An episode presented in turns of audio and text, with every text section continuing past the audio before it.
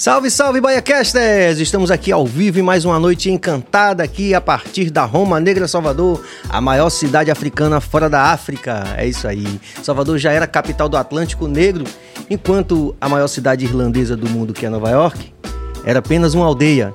E é por isso que a gente tem esse apego à nossa perspectiva aqui, porque nós temos aqui uma série de personalidades é, de baianos potentes que dão sua contribuição para o mundo ficar muito melhor. E é por isso que a gente investe na relevância.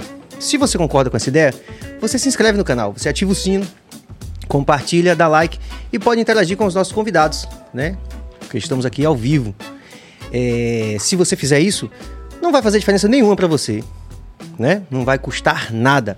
Mas para a gente vai fazer uma diferença muito grande, porque você vai apoiar o corre da gente aqui e também vai apoiar essas histórias de vida de relevância que vêm para cá e compartilham com a gente essas pessoas e fazem da nossa vida uma vida muito mais interessante. Não é isso? Então, em nome de toda a nossa, sem mais delongas, em nome de toda a nossa equipe, que é Walterson Cabeça na direção técnica, Jorge Billy na direção geral, nós temos a honra genuína de apresentar o nosso convidado dessa noite. Esse cara é muito importante, bicho, e, e, e anunciar ele é super difícil, porque ele faz muita coisa relevante, muita coisa legal. Olha só, empresário, graduado e pós-graduado em nutrição, é produtor de mel, criador de abelhas, vai falar disso também aqui daqui a pouquinho. É um ativista da natureza, né? Um ecoativista, podemos dizer assim. E esse cara tem uma característica que, acima de tudo isso, nós temos um amigo em comum que sempre fala dessa característica desse convidado e que me toca especialmente, né? Porque além de ser esse profissional de várias áreas, de ser um empresário de sucesso, ele é um paizão para ninguém botar defeito. Do Marcelo, da Marina e da Helena. Nós estamos aqui com o Daniel Cade. É isso aí, meu irmão. Obrigado pelo convite. Pô, muito bom, meu irmão. Um prazer estar aqui, esse podcast estourado. E é isso aí, pessoal. Vocês têm que se inscrever mesmo, tem que curtir, porque eu tenho um canal no YouTube e a gente sabe como é que é, Sim. né? Para poder o conteúdo ser relevante, para poder chegar em mais pessoas. Tem que apertar o botãozinho lá, que não custa nada, né? É. Então façam isso agora, por favor. Com certeza. Que eu sei bem como é isso. E, pô, bicho, eu. Minha, meus 18, 20 anos, 16 para 20 anos, e, ouvindo Adão Negro, né? Nesse. É, nessa cena aí do reggae, de amba, banda escambo, então. Nat Roots também, né? Então eu sou muito fã, né? Sempre fui muito fã. E tá aqui agora com você é uma honra, velho. O que o Maurício me falou, dá um abraço pra ele, vai mal. É. Maurício falou, rapaz, é, tem um podcast lá que tá estourado, você já viu e tal? Eu falei, não, qual é? Aí falou, é Serginho. Então eu falei, porra, brother, como é que é pra ele? Você quer ir mesmo? Você quer ir mesmo? Eu falei, eu não sabia que ele tinha essa, essa moral com você, né? Aí ele falou, ah. eu ligo pro cara aqui agora, aqui agora. Aí, enfim, fez o contato, a gente bateu papo e estamos aqui agora. Então é isso, obrigado. É, Maurício é um, é um querido, né? E gente da Bahia, né? Como, tinha um quadro desse, né? Gente da Bahia. Deve, devia receber assim um, sei lá, uma, um, um título, né, de, de cidadão baiano, aquele, aquela figura. É, ele, ele é, Maurício foi um cara que já conhecia ele do surf, Maurício surfa bem, né, do Rio Vermelho, quando quebrava onda ali na torrefação, ele sempre estava ali descendo nas maiores, e eu como um surfista iniciante, ficava assim ali admirando, quando eu tive mais contato com ele foi quando teve o lance do óleo aqui na praia. Sim. Daquele derramamento de óleo que ninguém sabe de onde que veio. Aquele mistério, e, né? É, é, a galera do surf se juntou é, e criou um grupo chamado Guardiões do Litoral. Sim. foi cabeçado por ele, Arthur Seib, que é um grande brother, por mim também, e outras pessoas também, Juvenal, Gordilho, enfim, a galera. E, pô, bicho, eu vi aquele cara ali, eu vi ele, ele fez a diferença. Ele, ele ia meter naquele, naquela parte de Itacimirim, aquela parte que ele mora ali, né, de Itacimirim, Guarajuba, a gente foi pra. Ele foi até que mais rodou, ele ficava de fiscal, de fiscal na praia. Ó, oh, recebi óleo, chegou óleo aqui e tal, e metendo a mão mesmo. Foi um, é um é. cara, ele é um cara assim que eu admiro muito, um paizão também agora. É. Acabou de temos ser que pai. Ir lá. É. Aí, Billy, temos que ir lá. Com certeza. É, Daniel, vamos começar do começo. Você é uma figura pública, né? É, mas vamos considerar que algumas pessoas não conhecem toda a sua história ou parte da sua história. Principalmente a parte que eu estou interessado, né? Uhum. É, do, empreendimento, do empreendimento acadêmico, essa coisa toda. Mas antes disso, é, você seu avô era americano. Era. Meu avô, par de pai, Bill Cade. Meu avô, ele é, serviu a guerra, a Segunda ah. Guerra Mundial. Aí ele foi ferido, tomou dois tiros e voltou, né? Sobreviveu à guerra. Aí ele teve. Voltou para os Estados Unidos, para América. Ele, uma, ele só tinha uma irmã que veio morar no Brasil, que veio velejando do, do, dos Estados Unidos para cá. Sim. Aí chegou aqui, ela teve teve algum acidente, o barco naufragou, não sei como foi na época a história direito, mas ele veio visitar essa irmã em Itapuã, naufragou em Itapuã. Aí ele se apaixonou por aqui. Veio visitar a irmã, né, que estava hospitalizada, mas ela ficou bem, e aí ele se apaixonou por aqui, aí foi um dos primeiros sócios do Yacht Clube da Bahia, porque ele era velejador. Conheceu minha avó de Conquista. Ah, Estela, avó de Conquista. Dona Estela, é. e, e aí se casaram e e aí o Cade, o Cade é, veio, o Cade seu é, avô. É, é, meu pai. A moça do tele... lá em casa é, tem Urpia, né, que é minha esposa. Hum. Aí o, o telemarketing não acerta de jeito nenhum. É, né? Ela em casa, é Urpia, Cadi, é isso. Cad, Cade. É, o, o telemarketing erra direto. É, na escola então, na chamada, sempre Daniel Cadi, Daniel Cad. Sim. É Daniel Cade, né, pronúncia, mas eu, eu tô aceitando até que me chamem de Marcelo, meu irmão, que tem gente que me chega na rua. Fala. Marcelo, pô, gostei daquele, daquele lance lá da, da, das abelhas, deu, uh, show. Casa de meu filho, né? Você sabe que a gente que é figura pública de A a Z, né? Sempre passa por isso, né? É, você também me deve chama, é, me chamam de Duda direto. Né? Duda. É, Mas tá tudo certo. É, já me chamaram de Edvox. É, teve um que misturou, colocou assim, Cine. É, é, foi Cid Calmon, me chamou de Cid Calmon. Falei, porra. Enfim. Mas o Cade, então, vem do seu avô. É, vem do meu avô. E. E o outro lado da minha família é interessante também, que é uma mistureba. Né? Sim, é, de minha, conquista? É, a minha avó, por parte de pai, é de conquista. E lá de minha mãe é árabe. Ah, sim. A minha bisavó, ela veio da Turquia. Entre a Turquia e a Síria, ela veio fugida da guerra também. E teve minha, minha mãe, que, e minha avó foi casada com um sergipano de aqui hum. Então, uma salada de frutas aí danada, velho. É, meu avô era. Meu, meu, bisavô era mestre de obra de Sergipe e meu. Aí meu avô veio pra cá pequeno também, enfim. Aí juntou com, com minha avó, que era árabe, e aí casou com um americano, e aí essa. Essa coisa é interessante, né? Porque tem muita influência, muitas influências. Fala, eu já falei aqui, Chico Buarque fala essa coisa. O meu pai era paulista, meu avô pernambucano. Mas era também de, de conquista, né? É, lá de Conquista. É. Terra boa, né? é. Aquela São João lá. Eu, eu, passei minha infância indo pra. Eu, é, a minha família, pai de pai, tem uma fazenda até hoje em Tapetinga. Hum, que é bem perto ali, sim, né? Sim. Você desce a Serra do Massal ali, né? Tem também, aí chega em Tapetinga. E eu passei São João muito ali. Hum. E Conquista sempre foi a, o, lugar, o centro. Então a gente, a gente ia pra lá pra comprar, né? Pra poder curtir também. Porque cidade grande. É, e aí, poxa, era. Mas você Fiz morou, alguns amigos lá. Você morou a maior parte do, a partir de. Eu morei minha vida inteira aqui. Aqui. Eu nasci ali no Jardim Apipema, hum. ali perto de Shopping Barra. No, Estudou no, no Marista? Estudei nos Maristas minha vida inteira. E depois eu. Fez uma banda? Como é a história da banda? É, tinha uma banda na, naquela época de influenciada por vocês. Influenciado. Na, Conta na época, aí pra gente. Na época que eu tinha meus 16 anos, é, tinha aquela coisa de grêmio de, de escola, né? E hum. aí, num, assim, num, alguns eventos, sempre tinha uma banda convidada. E era, eu lembro que rolava na época na cena assim, era Superfly. Sim. Da época do Rock in Rio, que era um rock, né? Sim. Muito bom. Aí tinha Diamba, tinha vocês, tinha Escambo também. Tinha, tinha outras bandas menores, mas aí a gente resolveu criar uma banda. Que chamava? Carcará. eu, Charles, que é um brother da Barra, Pascoal, um brother meu que é um rasta, que, enfim, aí eu primeiro eu, eu achei que eu ia ser vocalista com esse brother. Só que eu cantar, meu irmão, é, não é minha praia. E aí, e aí na época do na, né, aquele Walkman, aqueles, aquelas vida, é, fita cassete, a gente, até hoje tem essas gravações. Eu falei, porra, Páscoa, cantar não é comigo não, velho. Vamos bater uma coisa, batucar. Eu já gostava de percussão, to, tocava bateria bem, bem de leve. Aí montamos essa banda e aí começamos, aí tocamos ali muito em, naquele estúdio ali do Calabar ali de, né, não sei se era Tel, era... Tel, Tel. Tel, exatamente. É. É. A gente ensaiava ali. E aí, enfim, aí toquei uma vez na fax, mas coisa pequena. A gente. Era, era, um, era uma diversão e a banda era bem desorganizada. Um dia o baixista não, não ia. É, era uma curtição. A gente gravou algumas coisas assim, mas era pelo amor mesmo a, a, ao reggae, né? E eu sou muito fã. Meu pai que me apresentou Bob Marley quando era guri. Caramba. E aí, velho, eu. Quando eu conheci Bob, assim, eu, o som. Meu pai era muito eclético, eu ouvia de de jazz, de Pat Metheny, Stevie sim, Wonder, sim. Pink Floyd, Led Zeppelin, era uma salada de fruta. Minha mãe é mais MPB e aí depois me casei com Ivete e aí juntou já o pagode, o axé, aí música, eu curto muito música, a gente, a gente é muito musical lá em casa, né? Já era, meu pai tem uma parede assim com quase 4 mil CDs na época do CD. Caramba. Então, Marcelo é fruto disso aí também, né, meu filho? Sim. Não é à toa que ele é, assim, o artista que ele é já, né? Dá pra ver que ele é um tem um talento assim absurdo. Foi muito curioso porque o quarteto teve aqui. Ele queria vir, velho. É, aí eu até fiquei assim, falei, pô, será que eu trago? Ele tá ligando aqui e tá. tal. Ele, pô, pai, todo. vá, vá que eu vou te. Ele deve estar tá me vendo ao vivo, vamos dar um beijo. Eu amo muito esse cara aí.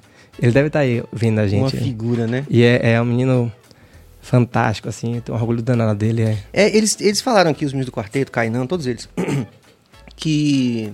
Kainan até não fala muito, né? Uhum. Kainan ficava calado ali no canto. Uhum. Mas, no geral, assim, eles falaram disso, desse, desse interesse genuíno que ele já está realmente é, se interessa em é. aprender. É. Ele cola nos caras mesmo e. Não é, os não, caras... não é uma brincadeira mais. Não, ele. não. Ele. É assim, ele, eu, tanto o pai quanto a mãe, Vetinho também é muito assim, né? A gente. A gente é o que a gente é, a gente tem aquela essência, né? os nossos valores e tal, e, e a gente passa isso para ele desde pequeno, né? Então, ele quer o que, o que, o que, é, o que ele for ser, ele vai ser. Sim né, de forma bem é, com amor, né, bem de se doar, apoiado de, por vocês, genuína, né? é, ele ele ele é um cara tão tem tantas habilidades que eu não sei nem o que aquele menino vai pode é porque, virar, porque ele é, tem, ele é graças a Deus, na né, escola Daniel, também. hoje de uma forma já é mais comum hoje os pais apoiarem é, essas... É, eu mesmo, minha mãe, bateria, tá maluco, meu filho, é muito barulho. Eu, eu tenho essa frustração, velho, porque eu já perdoei eles, mas eu, eu tocava em panela. Eu, eu, eu acho que eu tinha, eu acho não, tenho certeza que eu tinha talento, Sim. eu poderia ser um bom músico. E, sei lá, acho que meus pais tinham medo de eu virar músico e Sim. músico não era uma é coisa. uma forma de proteção. Era né? uma coisa, né? Não, vai ser não, músico. Não, diga assim, é. Sei lá. É, é, Lendo Sacramento muito isso. veio aqui, ele falou isso, né? Que falava que e um, um, grande amigo meu, Bujão, também falando de nossa saudosa mãe Estela, né? Que ele, ele rasta, aí ela falava assim: Não tá na hora de cortar esse cabelo, não? Mãe Estela dizendo para ele, né? Mas não era porque. Ele dizendo que só, só entendeu depois, adulto. Que é essa reflexão que a gente tá fazendo aqui. É uma forma de proteção, né? Porque você ser artista num país periférico como o nosso tem todas aquelas é, dificuldades que a gente sabe que existem e tal. Então é uma forma de proteção. A gente e é uma das poucas profissões, vamos dizer, vamos encarar como profissão, né? Se, é, se é que sim, pode encarar, sim. que você pode ser o melhor, que não é garantia que você vai fazer sucesso. Isso, exatamente. Eu tô com o Ivete direto assim na rua, ela ou em algum viajando, a gente viaja, a gente só consegue sair viajando no exterior. Então a gente vai assim em algum bar, alguma coisa, vê uma, hum. uma cantora, ela fala assim, fala assim: "Olha como essa mulher é afinada, olha como essa é, tipo, é. que cantora, que que talento e não quer dizer que. As pessoas não conhecem ser... essa pessoa é. aqui, sabe? Então, assim, meu pai falava muito disso. E. Mas enfim, mas aí eu. Aí disse: não, não larga a escola, continue estudando. Não, eu nem ia largar. Eu, é, eu, eu, eu era atleta de natação, então era muito. Sim. Eu fui criado muito assim. Era muito caseiro, né? Num, num, eu fui sair assim pra noite mesmo com 17 anos. Eu não, Sim. não bebia, sabe? Enfim, até hoje eu tenho esses hábitos assim. Eu sou um cara bem mais. Muito Sim. ligado assim a essa coisa da, da, da natureza e natureza, porque foi essa a minha condução, assim. Eu não, não era, nunca sentei num bar pra tomar uma com meu pai, sabe? Eu era, era de velejar, de pescar, de mergulhar. Eu sempre fui pra praia, muito praeiro. E, é, mas assim, a música, meu pai, meu pai era frustrado de, de tocar guitarra. Hum. E eu via isso. E aí, aí ele falou, porra, bateria, velho, bateria é muito alto, o vizinho não vai, não vai gostar. Eu, eu passava Dá na Foxtrot, eu passava na Foxtrot nesses lugares, eu sentava na bateria assim, eu ficava viajando assim, tipo, uau, isso aqui, sabe? Era muito caro também, um instrumento caro, né? Não tem uma é, bateria barata. Com certeza. Aí eu acho que eu, lá pra quando eu tinha, sei lá, uns 8 anos, eu, eu achei um timbal no lixo. Hum. Aí eu ficava batendo, usando timbal de caixa. Rapaz, o vizinho ficava puto, gritava. É, ele, ó, tudo, o seu som, o som, eu botava o som alto e tocava por cima. Ele, hum. o som é até legal, mas porra, quando você toca aquele timbal, velho. E, aí... e timbal é tipo a bacurinha, né? Parece que não precisa de, de amplificação, né, bicho? É... Todo mundo ouve. E desafinado, eu não tinha muita é... noção. Mas. Mas assim, a música é. Continua de qualquer forma na sua vida. É, né? demais, demais. Eu tenho maior. Eu tenho maior prazer. Assim, eu sou de chegar numa num, sexta-feira de noite, de botar assim no YouTube, no Netflix, qualquer coisa assim, assistir um show sozinho assim, boto som alto. Eu gosto de som alto. E aí fico ali, sozinho, ali curtindo, às vezes com o Marcelo. Boto muito, trago muita referência para ele. E, e aprendi isso com meu pai. Eu ia, quando eu tava no carro com meu pai, era, era o momento que era de, de aprender música, né? Então ele botava os sons e, e a gente ficava ali. Às vezes ele falava: Que instrumento é esse? A gente sem ver, né? Só ouvindo. E eu faço isso também com o Marcelo. Todo dia, eu levo meu filho na escola todo dia. Agora eu levo três, né? Porque tem duas meninas também que entraram na escola. E aí a, a onda, a brincadeira, é uma música de cada. Hum. Aí eu boto. É, aí boto. Aí Marcelo bota uma música. Marcelo tá numa fase muito agora de. Ele tá na fase muito de reggae agora. E também de. De música percussiva, né? É, pô, tem um. Eu sei se é o nome do cara aqui agora. Eu vou lembrar dele. É um cara que Ivete apresentou a ele. Poxa, é um baixista. Um negão, toca pra caramba, baixista e canta. Não é o Rosa, Fernando Rosa? Não. Baixista que canta, daqui a pouco a cabeça, a cabeça vai lembrar. É. Esqueci o nome desse cara. Rapaz, daqui a pouco a cabeça acha. Aí Marcelo toca, aí Marcelo toca já a música dele. E. E aí a gente vai. Aí tem uma filha minha que gosta de Adele, irmão. Hum. Tandé, Tandé, como é? Tandé. Tandé Burn, não? Não. não. É, um, é tipo um, africano, né? É. Um é, vou lembrar. Eu e vou aí, lembrar aí cada, um, cada um pede uma música? É, aí essa minha filha gosta de Adele. Agora tá gostando. Ela, ela pega assim Adele. Teve. A minha outra filha, ela gosta mais de, de música de tema de. de. de filme, né? Aí ela. Ela gosta, ela gosta de é, música de princesa, já é outra pegada. A, a, a minha a filha, fase, né? É, a, a, Helena, que, é a, que gosta de Adele, ela tem uma parada que eu, eu, eu vejo nela como eu vi em Marcelo, sacou? Sim. É, eu fico quieto, só olhando. É mais natural, né? Mas é, ela, ela é muito sinistra, ela tem um ouvido. Marcelo tem um ouvido absoluto. É mesmo? É, ele chegou agora, tem um ano mais ou menos, ele chegou assim, é, começou a, a viajar em piano, em teclado, com Radamés, né? Sim. E também sim. a banda da mãe sim, é só moço, é, né? É, é. Gigi, Radamés, é. os caras percussão, enfim, grandes, todos, né? E aí, na pandemia, Radamés ficou perto da gente lá, e aí a gente vai trabalhando, né? Compondo com ele, e aí ele aprendeu, velho. Em sete meses ele aprendeu, toca hoje que você não tem noção. Aí eu coloquei uma professora para ele de música. Aí ele, ela falou: Ó, oh, esse menino aqui, ele tem tem talento, precisa, né, como qualquer outra coisa, ter sim, disciplina, ter que, né, sim, tem sim. que é, não é só talento, né, que faz uma pessoa ter sucesso dele é, é, e ter habilidade. Ele tem ouvido absoluto, Caramba. que ele ouve, né, traduzindo, ele ouve mais do que a gente, né, ele ouve. É. Armandinho e, é assim. É, e ele e a minha filha, eu acho que ela é assim também, velho. A pequena. Sim, sim. Também a mãe cantou com os meninos na barriga até uma semana antes de parir. Era a barriga papocar é. e eu.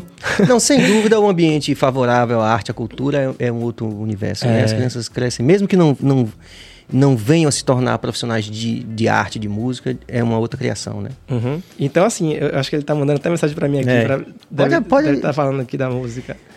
É, mas é isso, velho. O... Enquanto o Daniel tá olhando aqui, você sabe, a gente tá aqui ao vivo com o Daniel Cade e você pode interagir com a gente, você pode. Pode não, se inscreva no canal, ative o sino, compartilhe, dê like e fortaleça aqui, porque a gente hoje vai conversar sobre várias coisas interessantes, né? Vários universos que o Daniel é, toca, né? Com sua experiência profissional.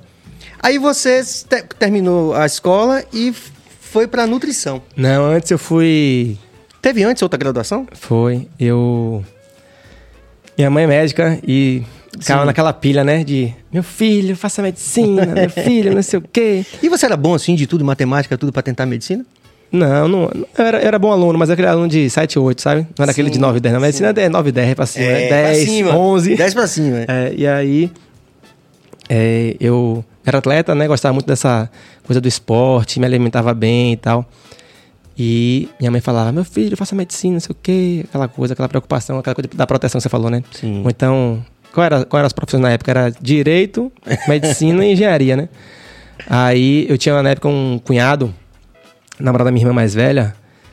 O nome de meu filho Marcelo, até em homenagem a ele, Marcelo Dourado, um brother. E aí ele era engenheiro, tinha acabado, a Ford tinha acabado de chegar, o cara era, foi contratado pela Ford, aí ele botava uma pilha, pimenta, me chamava de pimenta. Pimenta, engenharia, engenharia, profissão, você vai você vai, você vai curtir muito tal, a cabeça vai abrir, sei o quê. E aí eu fiz engenharia química, velho. Porque eu gostava muito de química. Você passou no vestibular? Fiz, na UFBA Já também. era Enem já?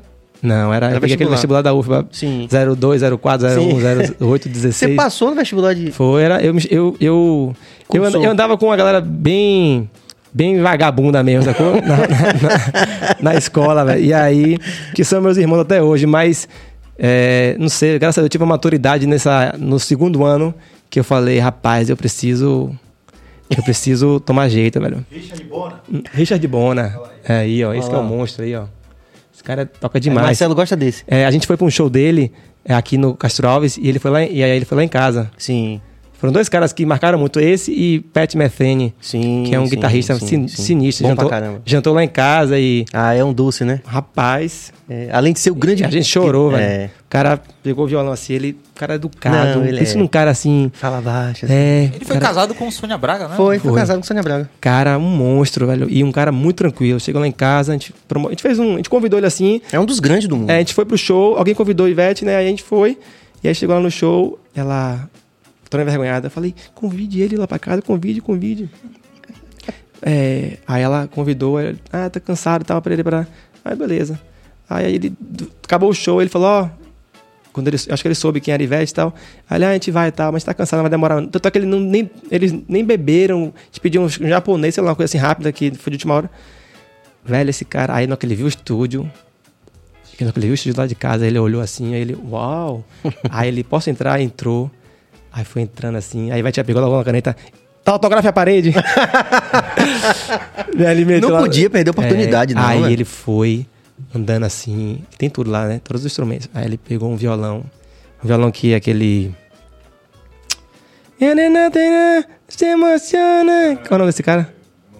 Daqui a pouco alguém vai lembrar aí. Vai, digam aí, vocês estão vendo. Comentário aí. Ma Maiara aí também, vamos lá. Vai Enfim, aparecer. Esse cara aí, que é um artista Sim. fora também, ele. Ale- Alejandro- Alessandro Sanz. Ale- Alejandro Sanz, sei lá. É. Ele deu um violão pra Ivete, um violão, ele é espanhol, né? E um dos maiores, né, os melhores viol- violões são de lá. Ele deu um violão que só tem, sei lá, 50 no mundo. Violão da porra que Marcelo nem se fala, não toca esse violão, fica lá no alto. Aí ele pegou o violão, aí ele, posso tocar e tal. Aí o cara sentou assim na mesa, a gente assim como tá aqui. Caramba, que legal. E aí o cara, de olho fechado aqui, ó. Aí ele, quais são, as, quais são as músicas que você gosta? E várias músicas da época que eu conheci, que eu tava ali de paquera namorando com ela, eram músicas, as músicas lentas, né? Era, Sim. era dele. E aí eu falava, e aí ele. O cara nem, nem olhava, ó. Não, ele é um monstro. Pã, é tocando aqui os assim, eu, do mundo. e eu babando assim. Eu chamei meu pai, meu pai era fãzão, meu pai chorando pra caramba.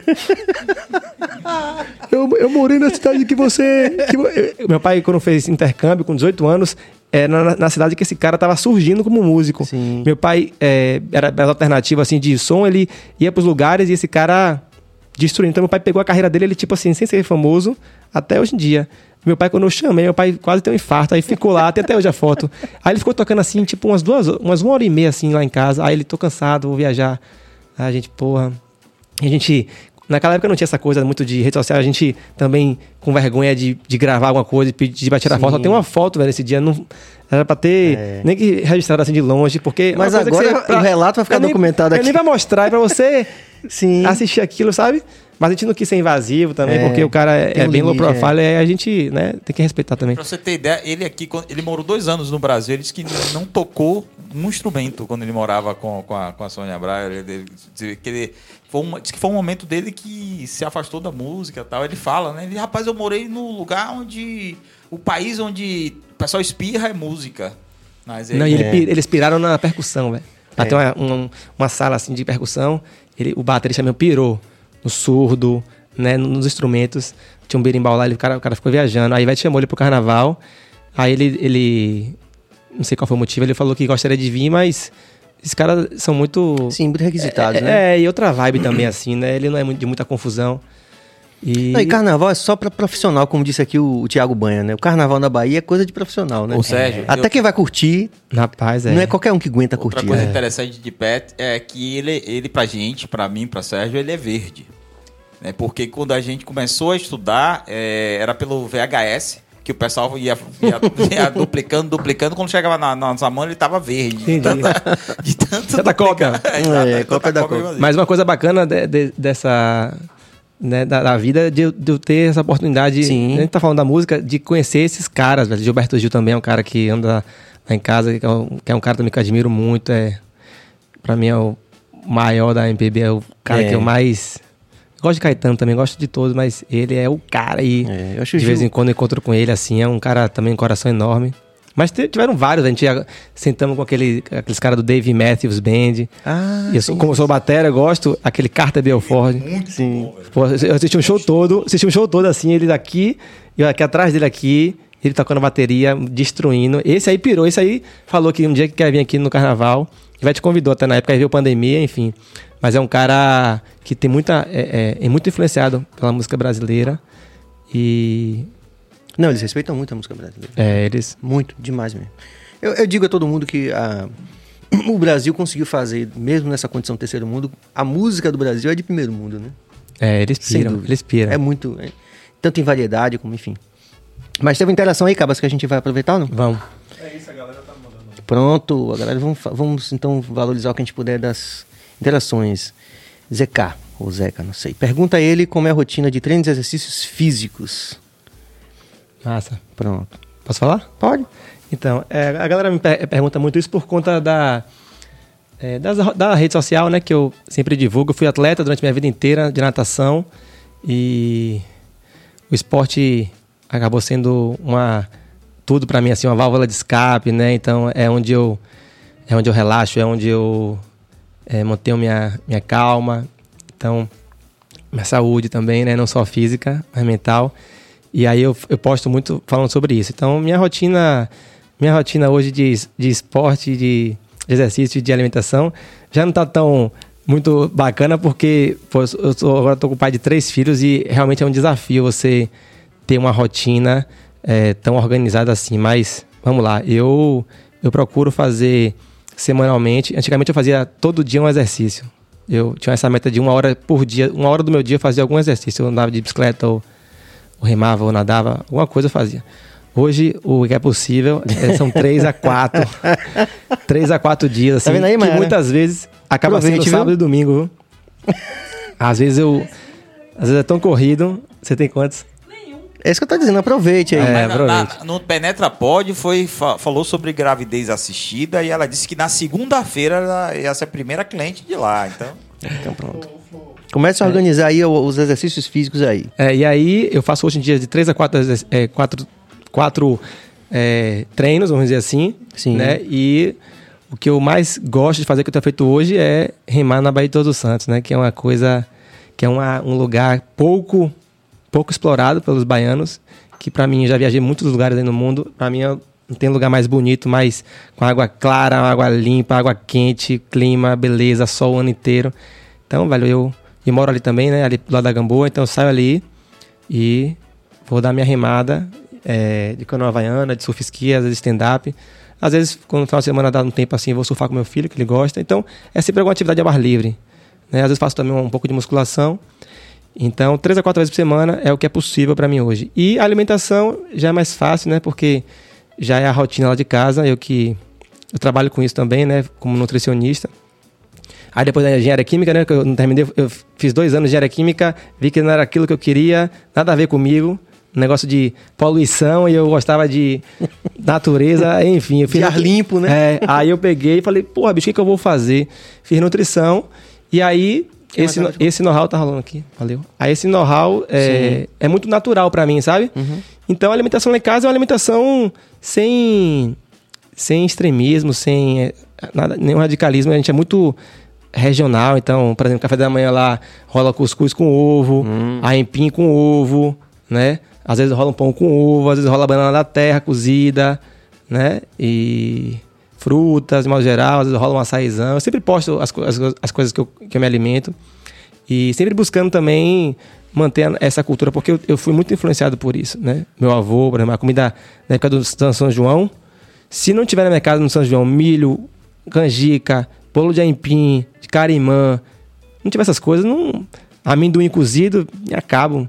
Não é, entendeu? Não é, não, não, não teve a, a festa. E A mesma coisa do abará, que eu não abro mão, um abarazinho, um, um, quando eu vou lá, eu trago o Maurício lá em Tassimira, geralmente na curva ali tem uma baiana, eu sempre pego.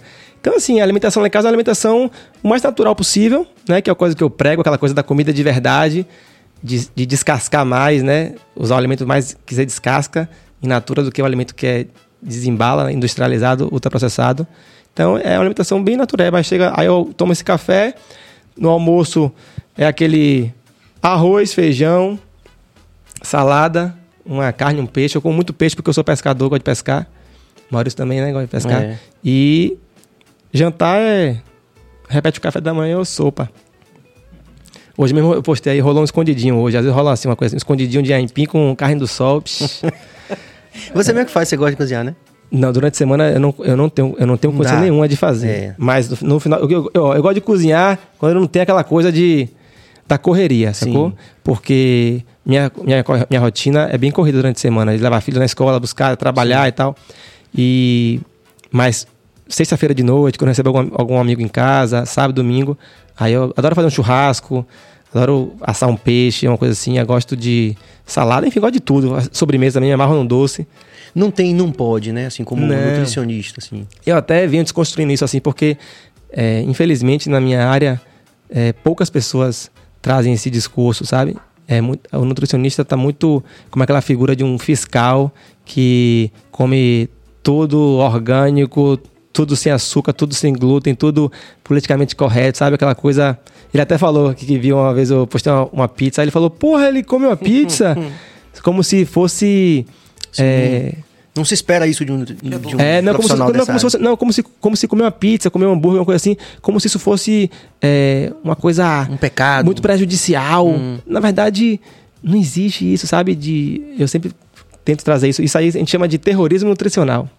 Tem isso, é? É, esse termo, terrorismo nutricional, que é uma coisa que vende muito Mas é também, é uma... Né? É... Vende muito, Tem... porque você convence a pessoa de que ela precisa... É, uma, é um grande convencimento, né? Você fala assim, que isso aqui, ó, isso aqui é açúcar, isso aqui causa câncer. Isso aqui vai lhe matar, Você isso aqui vai é veneno. Aí o cara fala assim, meu Deus, eu tô todo arrombado já. E aí o cara fala assim, não, então como é o que? Aí o cara fala, não, você tem que comprar aquele adoçante e tal, que é 10 vezes mais caro. Você tem que comprar chia, não sei o que, pererê, linhaça, goji berry. Porra, goji berry, né? Os vêm lá da Ásia, tem, uma, tem aqui a pitanga daqui, tem, né? Enfim, tem muita coisa né, na, na, que é com o intuito de vender um produto novo, que é o intuito de, de ele vender uma, uma solução, sacou? Ô, Daniel, e, e isso que você está falando do terrorismo nutricional, acaba que a pessoa se sente ainda mais inadequada, né? Porque é tão radical que você não consegue seguir, geralmente, né? Você Mas viu? a intenção é essa. Ah, não posso comer uma pizza, não posso comer um hambúrguer no final de semana. Aí come, se sente culpado, ah, não consigo fazer isso, volta para uma rotina e não consegue dar sequência, né, uma dieta. É porque essa é uma visão muito materialista, assim, a, a é, para quem estuda, para os cientistas, né, quem estuda a nutrição, daquela, chama de nutricionismo o nome desse, o nome de, dessa, desse paradigma. É, é, aquela coisa do tipo assim, as pessoas veem a, a, o corpo humano como uma máquina que você tem que ingerir tais nutrientes e esquece que quando a gente, a gente não come proteína, carboidrato, é, minerais, a gente come comida, né? Que tá tudo isso junto e que tem afeto, né? Quando eu como, por exemplo, quando eu como um bolo de aipim, eu lembro do São João na época da minha avó. Quando eu como, é, quando eu sinto cheiro de canela, eu lembro de minha mãe. Então, assim, a gente incorpora o material, os nutrientes, que são importantes, né? Para a constituição do corpo, mas a gente incorpora também vários significados, simbolismos e, e a gente e o maior prazer da nossa vida é comer, né? Muitas pessoas, inclusive, é, acaba que o único prazer está na comida. Eu, eu, tenho muitas pacientes, né? Eu tenho, eu tenho é, sempre eu fiquei muito tempo, 13 anos no consultório, agora não, não atendo mais em consultório particular. Eu tenho um grupo, um grupo grande, eu abro turmas anualmente. É, a cada três meses eu abro turmas de um curso online que eu, que eu dou e aí eu atendo muitas pessoas do mundo inteiro, né? Mais brasileiros que moram no exterior e a maioria são mulheres. E muitas mulheres me falam assim, somente mulheres, a maioria delas são acima de 35 anos, 40, 50 anos. E que muitas falam assim, Daniel, é, eu preciso descobrir um prazer além da comida, porque o meu único prazer hoje é comer.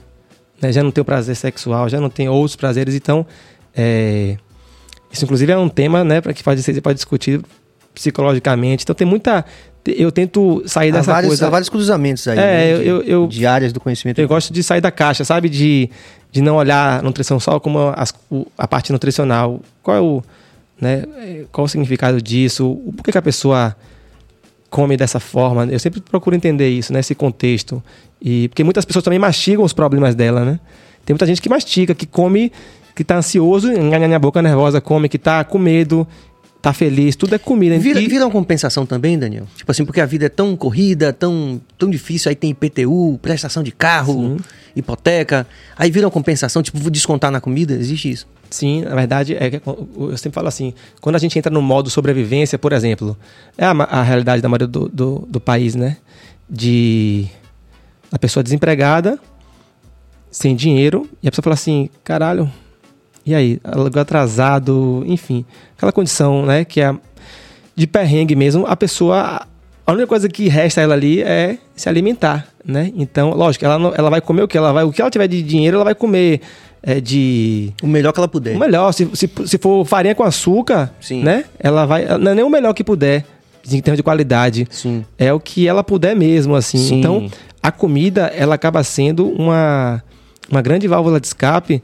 é, e acaba sendo também, uma, uma- às vezes, é uma fuga da realidade, né? Tem muita gente, por exemplo, ó, tem muita gente que usa a comida como um consolo. É, eu já atendi algumas mulheres que. Homens também que falavam assim, Daniel, eu sinto um vazio. Toda vez que eu sinto. Isso depois de passar por terapia, né? Porque isso é muito inconsciente.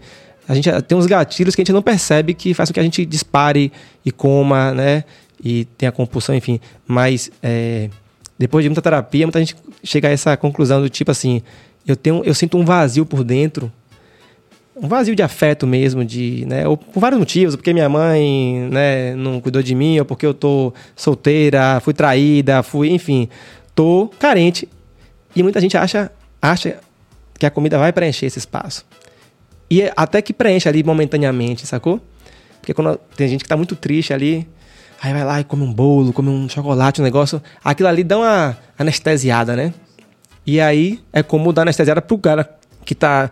O cara na rua, um cara que não tem perspectiva nenhuma, o cara usa o crack ali, porque ele, Sim. né? ele tá com a dor na barriga de, de fome, ele, ele foge da realidade. Então, tem essa coisa com a comida também, sabe? E aí você pega e usa, co- come a comida. Você come um bolo, você não come um pedaço de, de farinha com açúcar, você come Come o panetone quando, todo. quando é que você come o bolo? Você come o bolo quando é no seu aniversário, né? E aniversário é o dia que todo mundo te liga, é o dia que você tem a atenção de todo mundo, é o dia que todo mundo, né, que você sente você é amado.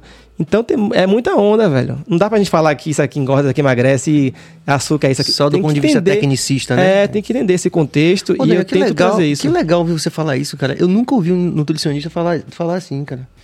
Nunca ouvi. Sério, não, é porque, não é porque você tá aqui, não. gente- Não, eu sei. É porque não é comum mesmo, Não, não. é comum, não, bicho. Assim, a galera meio que vai nessa do tecnicismo mesmo. É porque- Aqui, a ma- o tamanho do bife tem que ser a mão fechada. É uma coisa muito engessada, né? Muito rígida. A gente chama isso de mentalidade de dieta. Que é porque, assim, na, na faculdade a gente. é, não é, não- isso não é ensinado. Entende? Isso aí é, é- Quando a gente se forma, a gente vai tentando buscar outra, é, é, essa interseção com outras áreas, né? Então, quando a gente olha para um, pra uma pessoa, eu, eu olhava o indivíduo como essa coisa, uma máquina que entra X calorias e saía né, Sim. X de resíduo. E, mas depois você vai vendo que você tem que enxergar o indivíduo como um todo, né? Não só a parte física, mas a parte mental, né? Espiritual, enfim. Então, você... é, as emoções, né? Que é uma coisa que eu venho estudando isso tem pouco tempo. Mesmo não... não acho que não precisa você fazer a faculdade de psicologia para você entender isso, mas entender mesmo do, do ser humano, né? E, e das relações e, e também da relação com a comida, né? Muita gente não tem uma relação boa com a comida.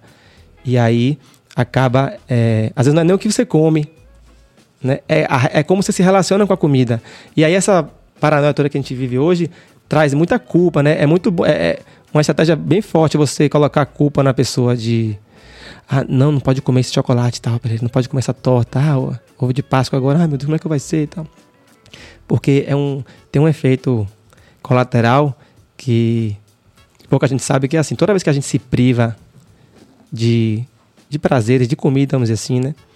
Você, você fica um tempo ali se privando, restringindo, isso vai causando, vai, vai acumulando, como se fosse, um, imagine uma represa. você vai represando ali aquela vontade, aquela coisa, né? Um exemplo do chocolate. Não, não ouvi dizer que não pode comer chocolate, o médico proibiu. E falou, e assim, é, é o não pode nem uma migalha, sabe? É o né? tudo nada, né? Que é uma coisa que a gente não, não aceita hoje. Aí o cara vai, não posso, não posso, ó, meu Deus, aí vê o chocolate, tira isso aqui, a pessoa começa a ficar antissocial, porque ela é uma, é uma briga tão grande entre o corpo e a mente que ela fica ali sem conseguir, ela fica tipo como se estivesse sentindo que ela é dependente daquilo. Sabe aquela coisa do cara não poder ver um, um álcool que o cara bebe Sim, do, do sim. dependente químico? É mais ou menos isso aí, chega a esse nível às vezes. E aí a pessoa vai e chegou naquela, por alguma fraqueza, por algum motivo, ela não consegue sustentar isso. E aí ela gera um efeito rebote que é compulsão. Então a privação, ela gera, geralmente ela gera uma compulsão, que é o quê? O cara, ele não consegue comer um, um pedaço de chocolate, ele come a barra inteira e come voraz, ele nem saboreia essa coisa. Então a gente está vivendo numa sociedade muito assim que é, desses extremos, sacou? Que uma hora é orgia gastronômica, né? Gourmetização de tudo, é pode tudo, vamos, né? Vamos chutar o balde, botar o pé na jaca, dia do lixo, tem vários nomes que o pessoal fala. E, e uma outra hora que é, é regime, regime militar. Nome, antigamente, no- em vez de dieta, não era assim, qual é o seu regime? Olha que doideira, vem de re- essa palavra vem de regime militar, Sim. não? que é uma coisa rígida ali, né? Você tem que comer tantas gramas. Tem gente que pesa, tem gente que anda com balança debaixo do braço, pô. Tem gente que, tem gente que chega num nível tão, tão grande de neurose que anda com a balança debaixo do braço, que às vezes vai para um casamento e leva comida, marmita, sacou? E eu acho isso, eu vejo isso como uma coisa doentia, embora entenda em alguns casos, né? Tem, tipo, tem atletas que fazem isso e tal, mas isso tá muito infiltrado, assim, muito... Essa coisa Difundido na sociedade, né? é, Como- e isso é- é é uma- adoece o corpo e a mente, né? Porque aí você fica. Efeito sanfona, né? Você, quando tá se privando, você emagrece. Emagrecer não é. Não é um bicho de sete cabeças. Qualquer dieta da sopa, do sol, da lua, vai emagrecer as pessoas, né? Aí você começa a emagrecer. Aí você começa a literalmente passar fome ali, né? Segurar, beber água e vai, né? E não, não foge da comida. Só que não dá, não dá. Não é sustentável isso. A represa tá lá enchendo, né? Aí você vai chegar uma hora que você, por algum motivo, você vai falar. "Ah", ou porque você atingiu o objetivo, né? Chegou naquele peso e tal. Aí você chega e fala assim. Só um pouquinho, só um pedacinho. Aí você come. E quando você. Ó, e tem uma resposta do corpo que é muito doida. Que o cérebro, o cérebro que faz isso. Ele, quando você se priva, é uma ameaça para o nosso corpo, né? Você se privar de comida. A gente foi, é, foi feito, evoluiu para quê? Para que você é, acumule energia, porque a gente veio de um, de um contexto de escassez, né? Vamos lá pro homem das cavernas, né? O cara tinha que correr atrás de um bicho, tinha que encontrar uma coisa, catar, andar, não sei Podia quantas passar uma semana como sem um comer. índio, como um vejo como é um o estilo, Quando né? não era comido pelo. É. pela própria- É, o cara tinha que correr ou pra comer ou pra fugir, né? Enfim. É, é, e aí a gente. O cérebro faz isso com a gente. Ele faz o quê? Ele pega e faz o seguinte: pô, ele tá se privando de comer, não tá entrando comida. O que é que ele faz? Ele aumenta seu apetite. Ou seja, ele, ele, ele joga num. Ele sinaliza para que você se movimente em busca de comida. Então ele aumenta seu apetite, ele, ele economiza energia. Então ele, seu corpo começa a funcionar de forma mais econômica. Então você começa a gastar menos caloria. E aí chega uma hora que você vai dar uma mordida numa pessoa achando que é um bife, sacou? Sabe aquela coisa de desenho animado que o cara vê com fome, vê uma pessoa correndo e vê um frango? Mais ou menos aquilo ali. Bom E- pra caralho. é, e aí você tem essa, essa coisa hoje em dia das pessoas ficarem fazendo dieta restritiva e, e o que é mais louco é que a ciência sabe que 95% das pessoas que fazem uma dieta restritiva, elas depois de um ano recuperam peso. Quando não ganham mais. Então, mas só que isso vende, isso é uma coisa que é, é muito rentável, porque tem a, a indústria, a indústria que, que lhe dá tentação, né? Do tipo, você vê aquelas propagandas de, de doce, de, De tudo, comida, de, de tudo. tudo. Você vê assim e fala assim, porra, bicho, né? E guaraná, de dendê, aquelas coisas todas, né? Compre batom, aquelas coisas que te vê nos intervalos. E ao mesmo tempo tem uma galera te dizendo, Ó, não pode. tem uma pessoa super fitness, bonita na, na novela, no que for, dizendo que o padrão de beleza é esse aqui. Então, tem que ser forte, tem que ser fitness e tal. Então, você fica entre a cruz e a espada ali, né? E, e viver dessa forma, esse, esse radicalismo, só vai ficar ali jogando, sua vida vira uma montanha russa, né? Aí quando você tá comendo e bebendo de tudo, você fica aquela pessoa mais sociável possível, gente boa, né? Animada e tal, mas. Oh, tô com pezinho. E quando você tá no hip da, do fitness, você tá naquela coisa do. é, muito. De levar a marmita pro casamento. É, você tá muito. Você vai. Você fica no social. Você e... já viu alguém levar uma marmita pro casamento? Já, pô. Uma vez eu tava com o Ivete no. é, assistindo um filme, nunca me esqueço. Acho que foi Batman. Aí eu tô aqui com ela assim, sentado, naquela última sessão, para não ser reconhecida. Aí eu tô sentindo cheiro de, de ovo. Falei, porra. cheiro de ovo do caralho assim no, no, No cinema. No cinema, cheiro, cheiro de pipoca, né? Aí eu olhei pra trás assim, tinha um cara, meu irmão, gigantesco assim, um fisiculturista. O cara ocupava duas cadeiras assim, ele com uma marmita de batata doce com ovo, Hum. comendo assim, ó. Aí eu falei, porra, bicho. É, é, é, é. Muito louco. Aquela coisa, no pain, no gain, né? Foco, foco, força e fé. E aí eu falei, porra, bicho, não, será que numa- essa hora aqui não pode comer uma pipoquinha, né? Porque eu acho que assim, que é- é- o caminho do meio é o caminho mais Sim. Assertivo, né? Eu já fui desses extremos quando eu era atleta. E... Mas aí o atleta, o atleta é uma coisa específica. Né? Assim, é, uma, é, um... É, mas muitos atletas sofrem com isso também. Sim. Porque tem a cobrança do. Comece, pergunte a Popó, pra ele, por exemplo, que é um cara daqui, né, que eu admiro, como é que era a rotina dele de alimentação, porque ele tinha que bater peso pra lutar. Sim, eu já vi O cara- coisas o cara- assim. Horas Terrível, né? Pergunte a uma dançarina de balé que chega lá, a mulher fala assim: tem que pesar 40 quilos. É. Uma menina com a estrutura tipo de vete. Sim. né? Porque cada corpo é- tem um formato, tem um chassi diferente, né? Não dava. Tem, tem, a- tem aquela menina que nasce minhonzinha, que é toda miudinha, pequenininha, mão pequena, braço fino. Aquela ali pode ser uma bailarina, mas às vezes tem uma mulher que é maior, zona, comprida, que ela é desfavorecida. bater 40 quilos Ela tá é desfavorecida porque naquela cultura ali daquele esporte, o cara exige. É por isso que tem um. A. Hoje funila, né? tem, Vai ver é. uma ginasta. Você só vê ginasta pequena, né? Sim. Você não vê uma ginasta muito grandona e tal. Então, na natação você vê já os caras grandão, né? No Os- caso, as mãozonas. extremo disso é Phelps, né? Que diz assim que as dimensões dele são É. absurdas, né? Então, assim, é, mas, mas tem um. É porque, assim, o atleta, o atleta, ele tem uma cabeça diferente, né? O cérebro dele é diferente. Ele, ele- a diferença do atleta não tá no corpo, ele tá aqui na cabeça, né? A forma como ele pensa, a, a resiliência e tudo mais. E, mas mesmo assim, é, tem vários casos de transtornos alimentares, de gente que depois. é, você vê esses jogadores que a gente vê, às vezes, Ronaldinho, é, Ronaldinho- os caras muito, muito pesado. Ali, velho, ali eu eu entendo também. Lógico que às vezes tem assim, o cara relaxa demais, mas ali, assim, é muito aperto de mente a vida inteira. O cara, como uma. Tem que ser um carro de Fórmula 1, o cara tá com o joelho doendo, pau, infiltra corticoide. Aí o cara não sente nada e joga. Isso tudo vai desgastando o corpo do cara, sacou? Vai fazendo com que ele engorde, vai alterando Sim, o metabolismo, frente, é. vai Sim, mudando sim. os hormônios. Então, e aí o cara, e a privação também de tem que, tem que render, tem que render, tem que render, tem que render. Aí o cara. Com alta performance no caso É, aí chega uma hora que o cara, tipo, se aposenta. Aí o cara. O que, que o cara vai fazer com aquele dinheiro todo, com, né? Não, não tendo cabeça. O cara acha que a vida é isso, é comer, beber, comer, cagar, comer, beber e. E, né? Toma de picanha, toma de perde. feijoada. Aí se perde nisso, sabe? De, de, eu tento trazer para que as pessoas é, desenvolvam mais esse autocuidado, que tenham um prazer, que, sobretudo, assim, aproveitem o, o, o, o momento, assim, em relação à comida, que a gente aprenda a saborear, não só a comida, mas saborear a vida também, porque a gente às vezes trabalha, trabalha, trabalha naquela coisa e a gente às vezes não aproveita, né? As coisas que a gente faz, a gente tem, a gente só às vezes vai, não, quero dar um, um, um ter um apartamento melhor, quero dar uma escola melhor pro meu filho, uma condição melhor, mas às vezes a gente não usufrui das, das coisas, né? Quando- aí quando você vai ver, você vive para trabalhar, não tem intimidade com seu filho, não se relaciona Sim, com, sabe? sim. Então eu acho que a gente precisa é, é, rever dentro do- da- das possibilidades de cada um esse lance da gente é, buscar esse equilíbrio, né? Porque tá. E aí eu trago isso pela boca, né? Eu pego as pessoas pela boca, né? Mas eu tento falar, sair dessa coisa só do engorda e emagrece e tentar mostrar para as pessoas que é possível você ter bem-estar, você ter saúde e, e ser feliz também, porque o que a gente come e a forma como a gente se relaciona com o nosso corpo influencia muito no, No resultado final, que é a no- felicidade. de como a gente sente, se sente, né? De como a gente. Por que, que não quer acordar disposto? Quem não quer acordar, né?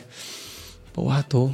Me chamar pra ir fazer qualquer coisa agora eu vou tal. Quem que gosta de acordar cansado? Então, você precisa saber um pouco aí de que você tem que dormir um pouco melhor, né? Que não adianta você querer render qua- é, 24 horas por dia, né? Você como músico bem sabe, né? Que vocês perdem muita noite. Muito, é. Esse é o maior desafio de Ivete, por exemplo, lá. Ela tem uma, tem uma vida bem saudável, assim, se alimenta super bem, se movimenta. Mas É ela você fala, que faz o, cardápio? ela fala. É, na verdade, eu, eu não. Eu até já fiz. Eu conheci ela assim, né? Ela me contratou para fazer a alimentação dela. E. Mas aí quando a gente se juntou, já como eu assumi essa, essa parte, então assim, não tem um, um, um, cardápio. Na verdade, eu nem acredito muito nessa coisa do cardápio, de uma receita de bolo, um papel escrito que você tem que comer. É tipo um plano. Um plano alimentar, sacou? Que, e que muitas vezes a, a pessoa acaba aprendendo e, e, tendo a noção das combinações, o que é, que é melhor, o que, é que não é. E a pessoa vai, aprende a comer, sacou? Então ela aprende que, tipo, que se ela comer se ela tomar café depois das 6 horas da tarde, ela provavelmente vai ter um sono agitado, ela não vai dormir, ela já segura a onda. Não, eu vou tomar, vou beber água, vou tomar um chá. Ela sabe que se ela comer uma feijoada antes de dormir, ela vai ter refluxo, ela vai, não vai dormir bem. Ela sabe que se ela acordar e sair sem comer, ela provavelmente ou vai bater uma fraqueza no meio da manhã, ou ela vai almoçar, vai ficar desesperada, vai comer muito no almoço, enfim. São várias estratégias que a gente vai passando. E aí, como morando junto ali, eu acabei, né? É, é, colocando esse, esse estilo ali na casa, né? De se alimentar e, e promovendo sempre ir para feira, comprar alimentos frescos, alimentos locais, entendeu? E, e aí nunca teve um cardápio, não, porque eu, eu defendo muito a ideia do tipo assim: é, eu acho que o grande lance da nutrição é ensinar as pessoas a comer e dar autonomia. Lhe dizer, ó, velho, é, adaptar a sua realidade, tá? Porque tanto financeira como cultural como o cara que é mineiro, que é gaúcho, que mora na Bahia, ele quer continuar. O gaúcho quer, quer continuar tomando chimarrão, mesmo no calor. O mineiro quer comer o pão de queijo, quer comer o. Sim. Sabe aquela coisa da carne, do. Então, assim, é, eu não posso impor para ele uma coisa que ele não tem. Então, eu vou chegar para um baiano e dizer para um baiano que não coma a caruru, a bará, a carajé, sabe? Eu vou falar pro cara, brother, você quer, você quer comer isso? É, faça assim, faça uma, um ajuste, faça assim, ó, quando você for comer, combine assim, ou, ou ou faça como se fosse uma refeição. Quando, por exemplo, quando eu como acarajé, eu gosto de comer acarajé depois do, do surf. Quando eu acabo, eu vou com meu filho surfar, geralmente pela manhã ali. Aí quando volta, aqui coincide com o almoço, a gente come acarajé.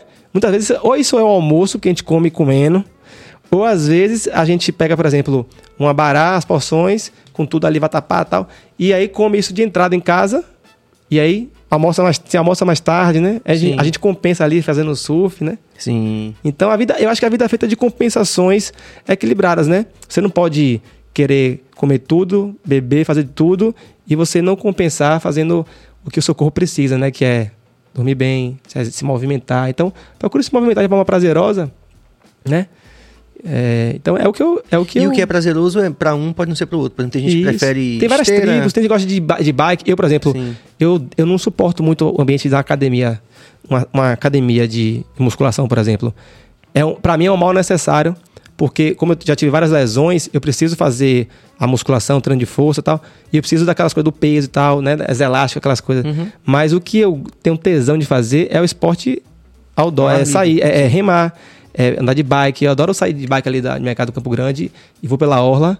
Às vezes eu vou até o Aeroclube e volto quando eu tô é, no ritmo.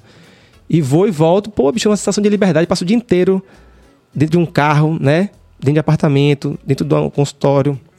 Então, assim, eu acho importante a gente ter esse contato com a natureza, a gente se expor ao sol de uma forma equilibrada, né? Isso faz com que a gente é, é, sintetize vitamina D, que é um hormônio super importante até para o humor.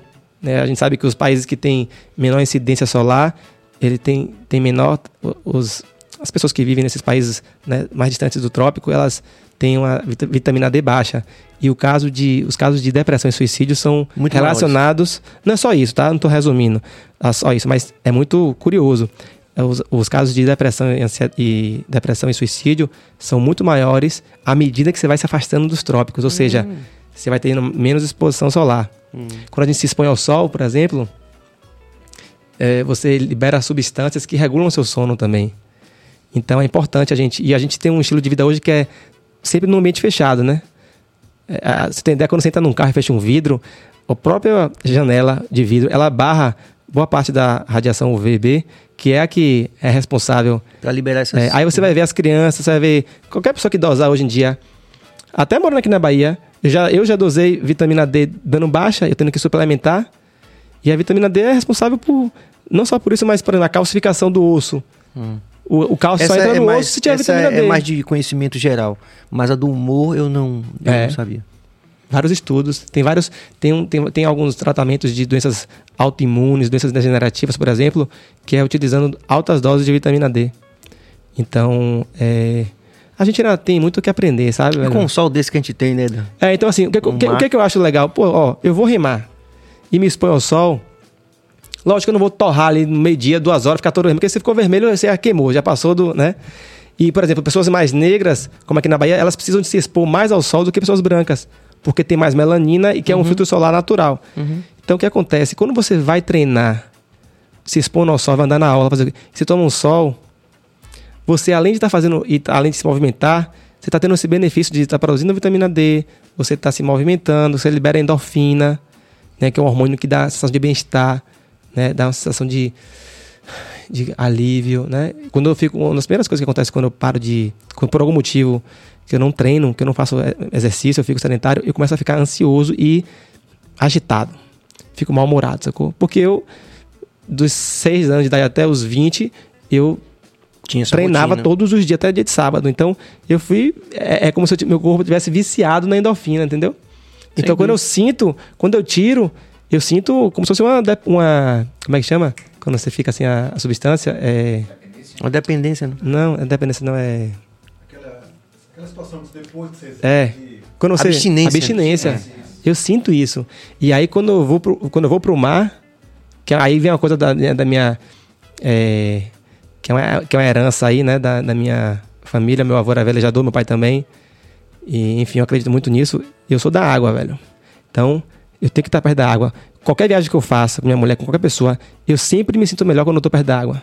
E se eu for pro mato, eu tenho que estar perto da água, num rio, num lago, eu vou pra chapada, eu sempre fico. Sim. Eu sou o primeiro que fala assim: vamos pular naquela cachoeira, vamos cair na água. Eu sinto essa necessidade de, de me molhar, sacou? É uma viagem isso, velho. E meu filho parece que também. E quando eu tô na água, é como eu sinto assim que quando eu tô na água, somente no mar, eu sinto como se fosse um para-raio ali, sabe? Que quando eu pulo na água,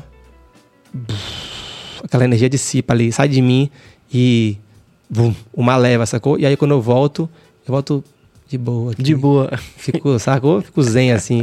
E aí é por isso que eu gosto, talvez por isso que eu gosto tanto de mergulhar, de pescar, de, de, de surfar, de remar, tá tudo dentro d'água ali, né? E a gente tem um lugar, aquele Porto da Barra ali é Ah, um, fora da barra, aquilo ali é. É, vamos, Uma vamos... coisa, é, você falou da, da questão da criança.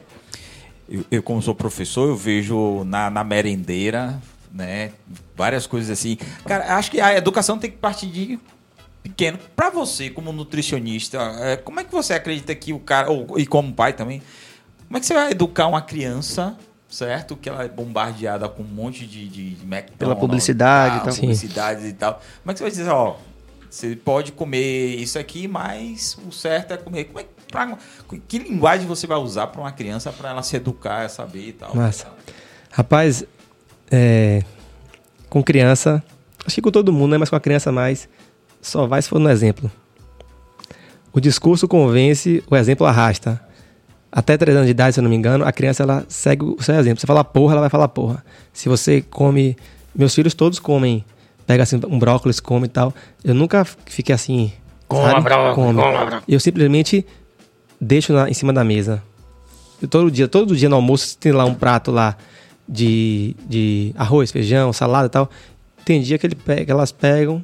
Isso, isso é importante que você faça desde lá da. quando- com seis meses o ser humano ele precisa comer alguma coisa além do, além do, do leite materno, né? Você precisa complementar com comida, né? Além do leite materno. E aí, às vezes, velho, é, por ignorância, muitas mães, muitas famílias, né, que não são só as mães, elas acabam é, não tendo uma instrução. E aí, por exemplo, a primeira coisa que ela dá para uma criança é um biscoito Maria, biscoito maisena, uma coisa, uma coisa, não, uma coisa que é farinha e açúcar, sacou? Que não é uma coisa e que é muito doce, porque assim a criança ela tem um paladar, tem um paladar, vamos dizer assim, zerado, sacou? Ela o que é doce pra gente, se você pegar uma coisa e falar assim, isso aqui é, tá, do- tá doce, mas tá com pouco, tá com pouco doce. Pra criança é extremamente doce. É como se fosse um HD vazio, uma, uma coisa, sabe? Uma. sem nenhuma marca, sem nenhum registro, uma coisa virgem mesmo. E aí você pega e dá pra essa criança os alimentos que são ultraprocessados ou muito refinados, industrializados, o que acontece? Você já altera o paladar, da, o paladar da criança a nível de língua, de papila gustativa mesmo, que ela. Aí quando você oferece uma fruta, uma banana, que é uma coisa extremamente doce, para quem não come muito açúcar, ela ela rejeita, sacou? Ela pode rejeitar. Então, tem que tomar muito cuidado. do- Tem que tomar muito cuidado, velho. Assim, pra lá em casa, das poucas, poucos momentos que eu, que eu recomendo, até para quem tá nos assistindo, e que quem vai ser pai, mãe agora, e que nesse, nessa fase eu digo assim, ó, aí eu acho que tem que ser até beirar um pouco o radicalismo, é não dê açúcar para seu filho até dois anos de idade. Porque você não vai conseguir segurar. A não ser que você vai morar no meio do mato e que não tenha. Porque ele vai conhecer o açúcar, o refrigerante, tudo isso ele vai conhecer, mas deixe para o mais tarde possível. Pelo menos até dois anos de idade. Por quê? Porque tem um lance que é os mil dias da criança. Os mil dias, é, se você contar, é do- dos nove meses de gestação até os dois anos de idade. Esse é um período, é o período mais importante do, da a fase mais importante de um ser humano. É um período onde ocorre é, uma plasticidade do cérebro. Então é, é quando todo o seu corpo está se formando e qualquer falha nessa nesse momento, qualquer falha que eu digo é qualquer falta, ingredientes, né? falta de amor, de afeto, falta de uma boa nutrição. Desnutrição é muito comum, né? Sim, sim. eu- ainda a gente viu os extremos. Então, desnutrição, não comeu direito na infância, não teve acesso, né? Ou não teve amor, carinho, afeto, é, enfim, não teve o desenvolvimento também motor, de incentivo, ficou ali o tempo todo num carrinho, no, no berço. Velho, a repercussão que acontece nesses dois anos de vida, ela repercute até a vida adulta e às vezes é irreversível, sacou? Então, se você pega uma criança, tem vários estudos que mostram que crianças que são obesas nessa fase de dois anos de idade, elas têm, é, elas desenvolvem, tem uma maior chance, tem uma, não é garantia, né, mas tem uma probabilidade maior de desenvolver câncer, obesidade, diabetes, várias doenças na idade adulta, mesmo que ela corrija isso. É como se fosse um, um registro, um imprint ali. uma- um- um- então, assim, é, é, voltando pro negócio do filho, eu tento educar os meus filhos com, com exemplo, velho. Então, assim, quando eu comia uma coisa, tipo, sei lá, se eu fosse tomar um refrigerante uma coisa, eu tomava escondido. Sacou? Nunca me esqueço uma vez, eu, meu filho Marcelo, ele chegou assim, eu, eu devia ter o quê, uns. Devia ter uns quatro anos. E aí ele. E aí quando socializa na casa, você. Em família você tem. Um, sempre tem um parente que é mais. que come mais um. Uma, uma, uma comidinha mais salgada, uma coisa assim, né? Mais industrializada. Tem de tudo, né? A vida é assim. E eu sempre deixei tranquilo. Aí ele via. Minha cunhada tomando. Ela adora refrigerante. Aí ela tomava refrigerante e ele via. Ele pegava assim, olhava. cheirava, ficava assim naquela coisa. Pai, posso? Eu Aí eu falei, pode, mas isso não faz muito bem, filho. Uma vez ou outra você pode tomar isso. Aí ele ficava assim. Aí eu falava, eu falava assim, você viu seu pai, seu pai toma isso? Você viu seu pai tomando? Aí ele não. Eu falei, você quer experimentar? Aí eu quero. Aí eu peguei uma vez uma Coca-Cola quente, natural, botei no copo, botei no copo, aí eu falei, beba. Aí na hora que ele bebeu, saiu pelo nariz o gás assim, ó. Aí ele cuspiu, aí ele. Aquela estação do gás, né? Quente. Só que ele só presta gelado, né? Aí ele. Aí ele ficou nessa onda assim, tipo. Comeu. E eu, eu falei, ah, funcionou, né? Na verdade, eu só queria proteger ele, né? E aí eu falei. De vez em quando até eu tomo. Quando- Raramente, assim, quando eu tomo uma, uma feijoada, sabe aquela sensação pra assim, pô, bicho. Hoje eu me passei assim, parece aquele, aquele lance, você toma desentope, né? Você dá uma roto, ah, e aí o negócio. Coca-Cola. É. né? Aí um dia rolou uma dessa, tava com minha cunhada Cíntia. Não, um beijo pra ela se ela estiver assistindo aqui. Aí, ela, viciada, ela pegou, tomando aqui. Aí eu peguei e fiz assim, ó. Peguei o copo, aí tava segurando assim e conversando. Aí ele de lá gritou: Meu pai! aí da piscina. Aí eu: O que foi ele? Você vai tomar isso? Falei, não, rapaz, tô passando pra sua tia Cintia aqui e tal. Aí eu falei, porra, achei, achei que, eu até, que eu até fui muito radical, mas é porque assim, é, é aquela coisa que eu lhe falei, né? Dos primeiros dois anos. Então, é, hoje todo meu filho come, toma refrigerante quando ele vai, é, sai, vai no shopping e tal. Tá tudo certo, eu não fico regulando. Sabe? Agora ele não vai encontrar na porta da minha geladeira nunca uma garrafa de refrigerante. Ele vai encontrar sim numa festa, quando eu recebo visita em casa. Sim. Sempre eu vou você radical de não colocar, sempre tem lá, né? Uma cerveja, um, um refrigerante, uma água, água de coco, como aqui também deve ter. Então, você tem que eu tento passar assim, saiba fazer escolhas, né? Porque eu acho que quem sabe comer pode comer qualquer coisa. Tem a hora do hambúrguer, tem a hora da batata frita, tem a hora do sorvete. E eu faço, tento fazer isso de uma forma mais saudável. Eu saio com minhas filhas para tomar um sorvete. Eu vou, é quase certo. Ou sábado, domingo, sai o sol, elas se amarram no sorvete, porque eu gosto também de coisa gelada. Meu filho adora hambúrguer, hambúrguer, hambúrgueria gourmet. Ele vai, eu vou com ele, pau, mas eu não vou. Eu vejo assim a galera às vezes comendo é, o hambúrguer, a batata frita e um milkshake. Eu falo, porra, ai, calma, que aí, o- aí o corpo também não aguenta, né? Aí eu falo assim, não, eu vou no hambúrguer, no máximo no hambúrguer e na batata, mas no milkshake eu até gosto, mas ou é um ou é outro, entendeu? Então eu vou, aí eu não vou naquele hambúrguer de, dez- de dois, três andares. E, mas eu acho que, e como marradão, como sem culpa, como, como bem. Agora eu já conheço meu corpo, eu sei que se eu comer demais, eu vou ficar rotando ali, entendeu? Misturar leite com isso, eu não me dou bem. Então, é, é isso, não tem segredo, velho. É você encontrar esse equilíbrio, sabe? E, e dizer pro seu filho, ó, isso aqui você pode consumir, né? Você vai encontrar em vários lugares. Agora, saiba consumir a quantidade, né? Não, não faça isso, faça aquilo. Acho que é melhor, né? Você dar essa autonomia o do pior que... seria, então, por exemplo, pro, já pro adulto, então, né? Porque ele já passou por, por aquilo. Aí ele chega lá, senta na sua frente, cara, tô querendo emagrecer por problema de saúde e tal. Então a memória dele, a, a, a- mente dele já tá completamente poluída. Qual o, o conselho que você dá pra ele? O que, que é que você fala pra uma pessoa que diz, ó, bicho, você tá É, é uma, lascado aí." rola, rola muito uma herança comportamental, porque a gente, em relação à comida, a gente registra muito. ah, Repare, quando você deve, você deve lembrar, a gente registra muitas coisas assim, ó. Quando lembra de comida, lembra de vó, de mãe, coisa muito maternal, às vezes do pai. Eu lembro de meu pai, meu pai só lembra de meu pai fazendo churrasco. Mas minha mãe, eu lembro de minha mãe fazendo bolo, minha mãe me dando, quando eu tava doente, ela me dava maçã cortadinha, aquela coisa do dengo, sabe? Minha avó fazia goiabada com queijo, aquele queijo de interior que, aquele Eita. requeijão. Então, assim, tudo isso eu Hein, como. mano? Lá de Co- conquista, hein? é, quando eu como essa, essa- quando eu como tudo isso, eu como assim, tipo, lembrando de minha avó, de minha mãe, sacou? Eu como amarradão. Mas eu sei que se eu comer aquilo demais, aquilo não vai me fazer bem, sacou? Então, eu, eu, eu, eu sei dosar aquilo ali. Então, quando a pessoa chega pra mim, eu, eu sempre falo isso, eu falo, velho, olha só, pra você recuperar sua saúde, você ter mais saúde, não é só comida. Você vê aqui no nutricionista, mas já vou logo lhe dizer, não é só o que você come. Então, não seja radical. Porque eu sou, um- eu, eu sou um profissional que eu, eu sei da importância da comida, mas eu falo pra ele também, ó. Você pode até saber, mas é, eu, eu recomendo também a ele que ele durma bem, falo da importância do sono, falo da importância.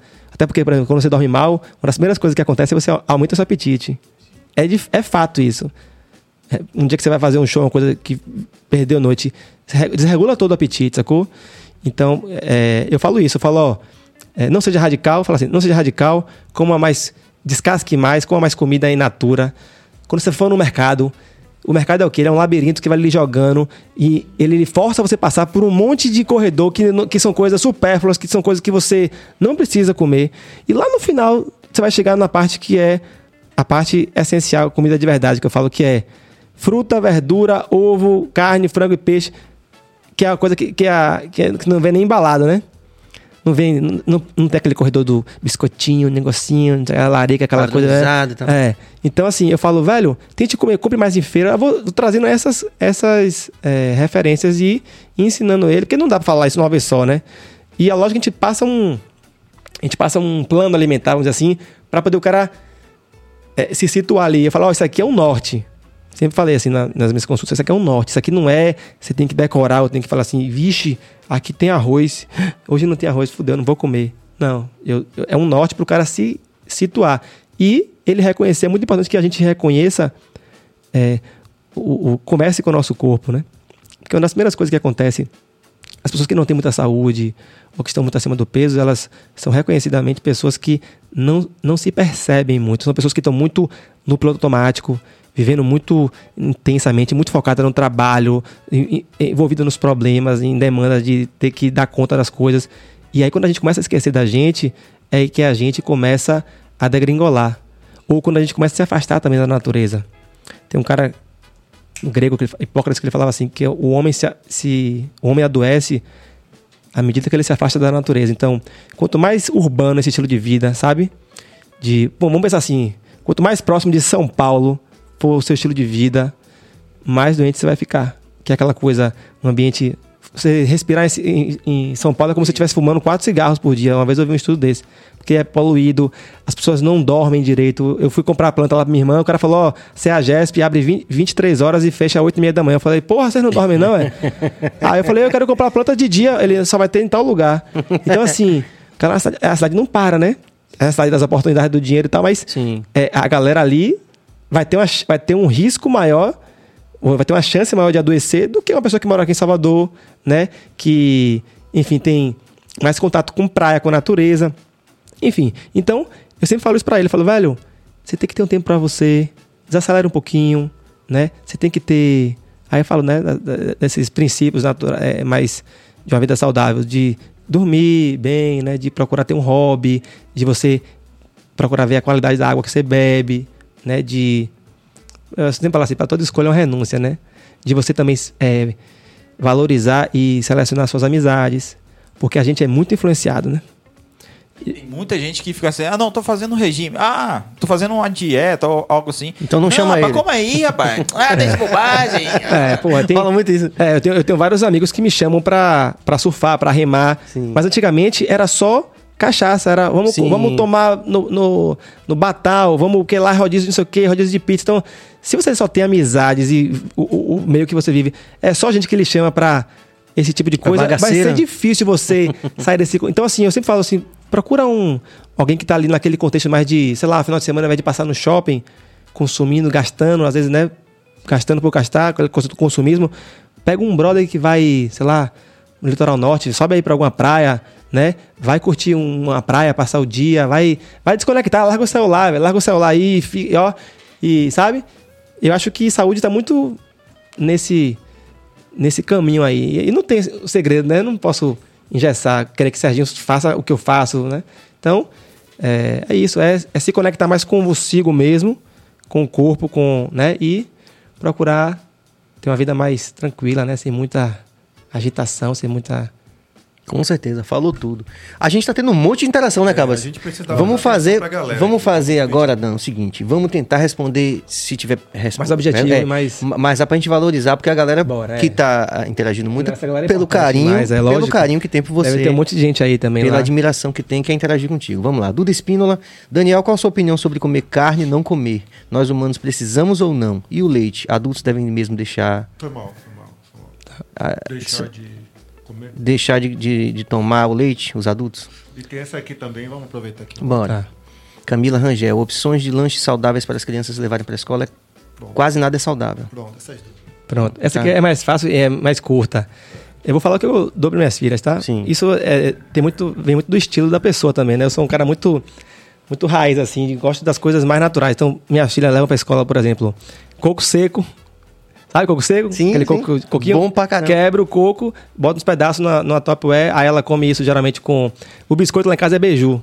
Sabe beiju? Ah, sim, Aquele claro. canoinha, Sim, aquele redondinho. sim. Eu meto um pouco de manteiga ali, asso no forno e aquilo ali é, eu acho mais saudável do que comer um biscoito, Biscoito. sabe? E é uma coisa que a gente tem na nossa cultura, né? A tapioca aí tem isso, fruta, sempre vai rolar uma banana, uma maçã, uma uva, fruta que seja fácil de levar, né? E que e que também não tenha perigo de caroço, de engasgar, então as meninas são pequenas ainda. Levo com- isso, estão castanha, Com quatro anos agora? é. Castanha, é, castanha de caju, Hum, eu gosto muito. caramba. É, aí eu, sem sal, aquelas que são torradas, que o cara carrega na praia, sabe? Aquilo ali é uma das coisas. raiz, aquela bem raiz. Aquela ali é uma das coisas, das coisas que a gente tem aqui mais nutritivas. Né? Porque também tem a nozes da, do- dos Estados Unidos, tem as amêndoas da Califórnia, mas a gente tem aqui as nossas, da castanha do Pará também eu, eu, eu coloco. A castanha do Pará geralmente eu coloco uma só, porque ela é tão, é tão potente a castanha do Pará que se você comer demais ela até faz mal. Que coisa, né? É, é um, é um dos alimentos mais top que tem. E- é, e leite que Açaí, por exemplo. Açaí também. Minhas filhas não Sim. levam para a escola porque não dá, mas é o lanche que elas mais gostam. Hum. Açaí, eu bato açaí, mel e banana, não boto xarope. O xarope tem corante, caramelo, Uhum. tem um monte de, de parada ali que não é tão legal. Então, aí eu faço, é, é adaptações que eu faço, entendeu? E Elas curtem. sanduíche também, pão, coloco, pego uma fatia assim do pão, geralmente pão, elas gostam de pão cacetinho mesmo. Sim. Aí pego e faço, boto queijo, eu faço uma pastinha com ricota. É, é, o negócio é variar, sacou? Às vezes eu jogo um biscoito também. Eu, às vezes faço biscoito cookies com elas. Aí boto assim, aveia, mel e boto. Às vezes boto uns- um, um pouquinho de chocolate, aquele chocolate 70%. Elas se amarram. Já você vê como são as coisas. Elas, o primeiro chocolate que eu dei pra elas foi um chocolate mais intenso, que a gente chama, né? Que antigamente chamava de meio amargo que é um chocolate que é o chocolate mais saudável, por quê? Porque ele tem mais cacau, né? E o que, e o que é e o que é bacana do chocolate, as propriedades, né, afrodisíacas e de, de melhorar a circulação, o humor, vem do cacau. Então, eu comecei a dar esse. Que muito adulto torce o nariz e fala assim, é amargo. Elas comem, meu irmão, assim, ó. Amarrador. Porque elas, com, elas o paladar né, zerado, elas foram apresentadas aquilo ali. Entende? Se eu tivesse apresentado o chocolate doce, aquele que é 5% de cacau, que é, é açúcar e um monte de pasta, um monte de conservante. Ou Nutella, que é, é bom, mas que é, diz que é É, uma... esse não é nem tão ruim, tem uns ainda mais, Tem né? pior? Tem, tem. E aí você pega e você, você causa essa, né? Essa diferença. Então, elas comem de tudo isso aí, sacou? É, não tem segredo. Eu, talvez eu tenha esquecido aqui de alguma outra coisa, mas é basicamente isso aí. E o leite? Os adultos É. devem parar de tomar mesmo? Olha só, é, essa é uma pergunta que é bem polêmica porque o leite que a gente come, que a gente consome no mercado, ele já não é. Tem leites e leites, né? O leite, ele não é mais o leite que era antigamente. Lembra que antigamente tinha um leite tipo seco, era no saquinho? Que ele era um Clássico. saquinho gelado que ele estragava rápido. Aquele leite ali, ele é era um leite que ele era, vamos dizer assim, tinha, você preservava mais os nutrientes. Tem coisas no leite que são bacanas e tem coisas no leite que não são tão boas para algumas pessoas. Não existe nenhum alimento que fala assim, ó, É, ruim É. pra todo mundo. é ruim para todo mundo. Por que que acontece? Por exemplo, o leite, ele tem uma, uma proteína chamada beta-casemorfina 7, uma, uma proteína que é uma das proteínas do, do leite, que em algumas pessoas ela causa alergia, causa rinite, sinusite, causa às vezes constipação. Só que não é todo mundo que, Que vai que desenvolver sente isso. esse- Eu, por exemplo, eu, eu- quando eu tomo muito leite, me amarro em. Eu nem gosto do leite puro, mas eu gosto de queijo, gosto de é, coisa com leite. Leite condensado numa sobremesa não é leite. Então o que acontece? Quando eu como muito leite, ou algum derivado do leite, a primeira coisa que acontece comigo é eu fico com rinite. Eu começo a ficar com rinite, mas é uma coisa que eu tolero. E aí eu já sei, eu suspendo. E aí eu. Mas eu também tenho uma, uma infância de muita alergia. Por vários outros motivos, porque eu fui, eu fui, eu vim de parto cesáreo, que favorece ser alérgico. Eu tive muito contato com bicho, então eu fui uma criança muito alérgica. Mas tem você, pode ser que você não tenha nada com leite. Então o leite tem seus benefícios. Agora, o leite que a gente toma, aquele de caixinha, que é pasteurizado, que é isso, que é aquilo, a gente reconhece que esse leite hoje em dia, muito processado, ele já não é um leite ou desnatado, né? Você tira. As a parte mais nutritiva do leite está na, é, é, tá na gordura, né? Que são a- as vitaminas lipossolúveis, estão presas à gordura. Então, quando você desnata o leite, aquilo já não é mais leite. Aí você tem o leite de cabra, porque é um leite melhor do que o leite, ele é menos alergênico, ele é um leite, vamos dizer assim, mais de, de digestibilidade melhor, sacou? Eu adoro. Aí, eu, aí o que eu já sei que eu tenho esse problema com leite, eu já vou pro leite, o queijo de cabra, me amarro em queijo. Hum, sim. Vou no queijo de cabra e. Então é isso, assim. Para uma pessoa que é diabética, ela não tolera muito bem leite. O leite pode aumentar a glicemia também. Mas para um cara, por exemplo, um dos maiores, um dos melhores alimentos para um, um atleta, para um fisiculturista, para um cara, é, são as proteínas do leite, chamada whey protein, Hum, que é uma, é uma fração de proteínas do leite, que é chamado soro do leite. Né? Então, você entende que é uma faca de dois caso é um gumes, tem caso. coisas boas. Então, assim, qual o melhor leite? É aquele leite que você tirou do- da, da teta da vaca ali, de uma vaca criada com boa procedência e tal. E é um leite que tem muitas proteínas, né? Tem cálcio, tem várias coisas importantes, vitaminas, desde que seja um animal criado. Mas a gente Sim. sabe que hoje em dia a indústria É. né, Tende se perdeu ser, um pouco é. nisso, né? Então é aquela coisa, é número, é produção em escala, é aquele vaca que tá lá, né, imóvel, só Sim. tirando, tirando, tirando, tipo, dê leite aí, minha filha, né? Ninguém tá, liga, tá, tá se importando com, né, muito com essa A coisa condição do- do- da ela condição que a, a- quanto mais, quanto melhor for criado o animal, quanto mais é, é, menos estresse esse animal sofrer da vida até a hora de, de- dele ser abatido, melhor vai ser a, a- a carne, o leite, a- as partes dele. Então, em relação a isso, é, eu discordo, eu, eu não. Eu discordo com esse lance de. Tem hoje em dia uma discussão muito grande, né? Do veganismo, ve- vegetarianismo. Eu vejo isso tudo como um radicalismo e uma. Não que a pessoa não tenha é, os seus motivos, né? Assim, do, ponto- do ponto de vista religioso, né? Eu até entendo. Eu vejo isso muito mais como um estilo de vida do que assim, é a melhor dieta que todos devem seguir. Porque não é. É muito mais fácil uma pessoa desenvolver deficiências nutricionais tendo uma dieta vegetariana do que uma pessoa que tem uma dieta onívora, que come de tudo. Só que hoje as pessoas estão comendo tão mal, estão comendo tão bagunçado que tem pessoas que comendo carne, mesmo assim, tem deficiências também de alguns nutrientes, que, por exemplo, vitamina B12, ferro. Né? Tem, tem alguns nutrientes que só são de origem animal, por exemplo, a taurina, hum. a creatina, enfim, tem alguns nutrientes que você só encontra em, em, em animal. Então, o que, que eu acho? Eu acho que se existisse uma dieta ideal, ela predominantemente seria a base de vegetais. Mas não, não exclusivamente. Não, não, pode, não exclusivamente. Não pode faltar, ao meu ver, a fonte, é, a fonte animal. Sobretudo, por exemplo, a fonte marinha, né? Animais, animais que são de origem marinha são animais que têm um valor nutricional fantástico. Então, é, por exemplo, eu não abro mão de peixe. Eu até fico um tempo sem comer carne, me amarro, mas o peixe não pode faltar. Peixinho. Eu, por exemplo, eu como, para ser mais prático, eu como carne, por exemplo, e recomendo isso, uma carne vermelha, né? De uma a duas vezes por semana. Sim. Geralmente eu como isso. E quando eu não como carne vermelha, eu como carne eu como carne quase todos os dias. Mas não tem nenhum problema de você um dia não comer uma carne, entendeu? Sei lá, tem dias que eu não como carne, eu, eu, eu faço uma massa com molho pesto, né? Que é, que é castanha, eu faço, bato castanha do Pará com manjericão, azeite.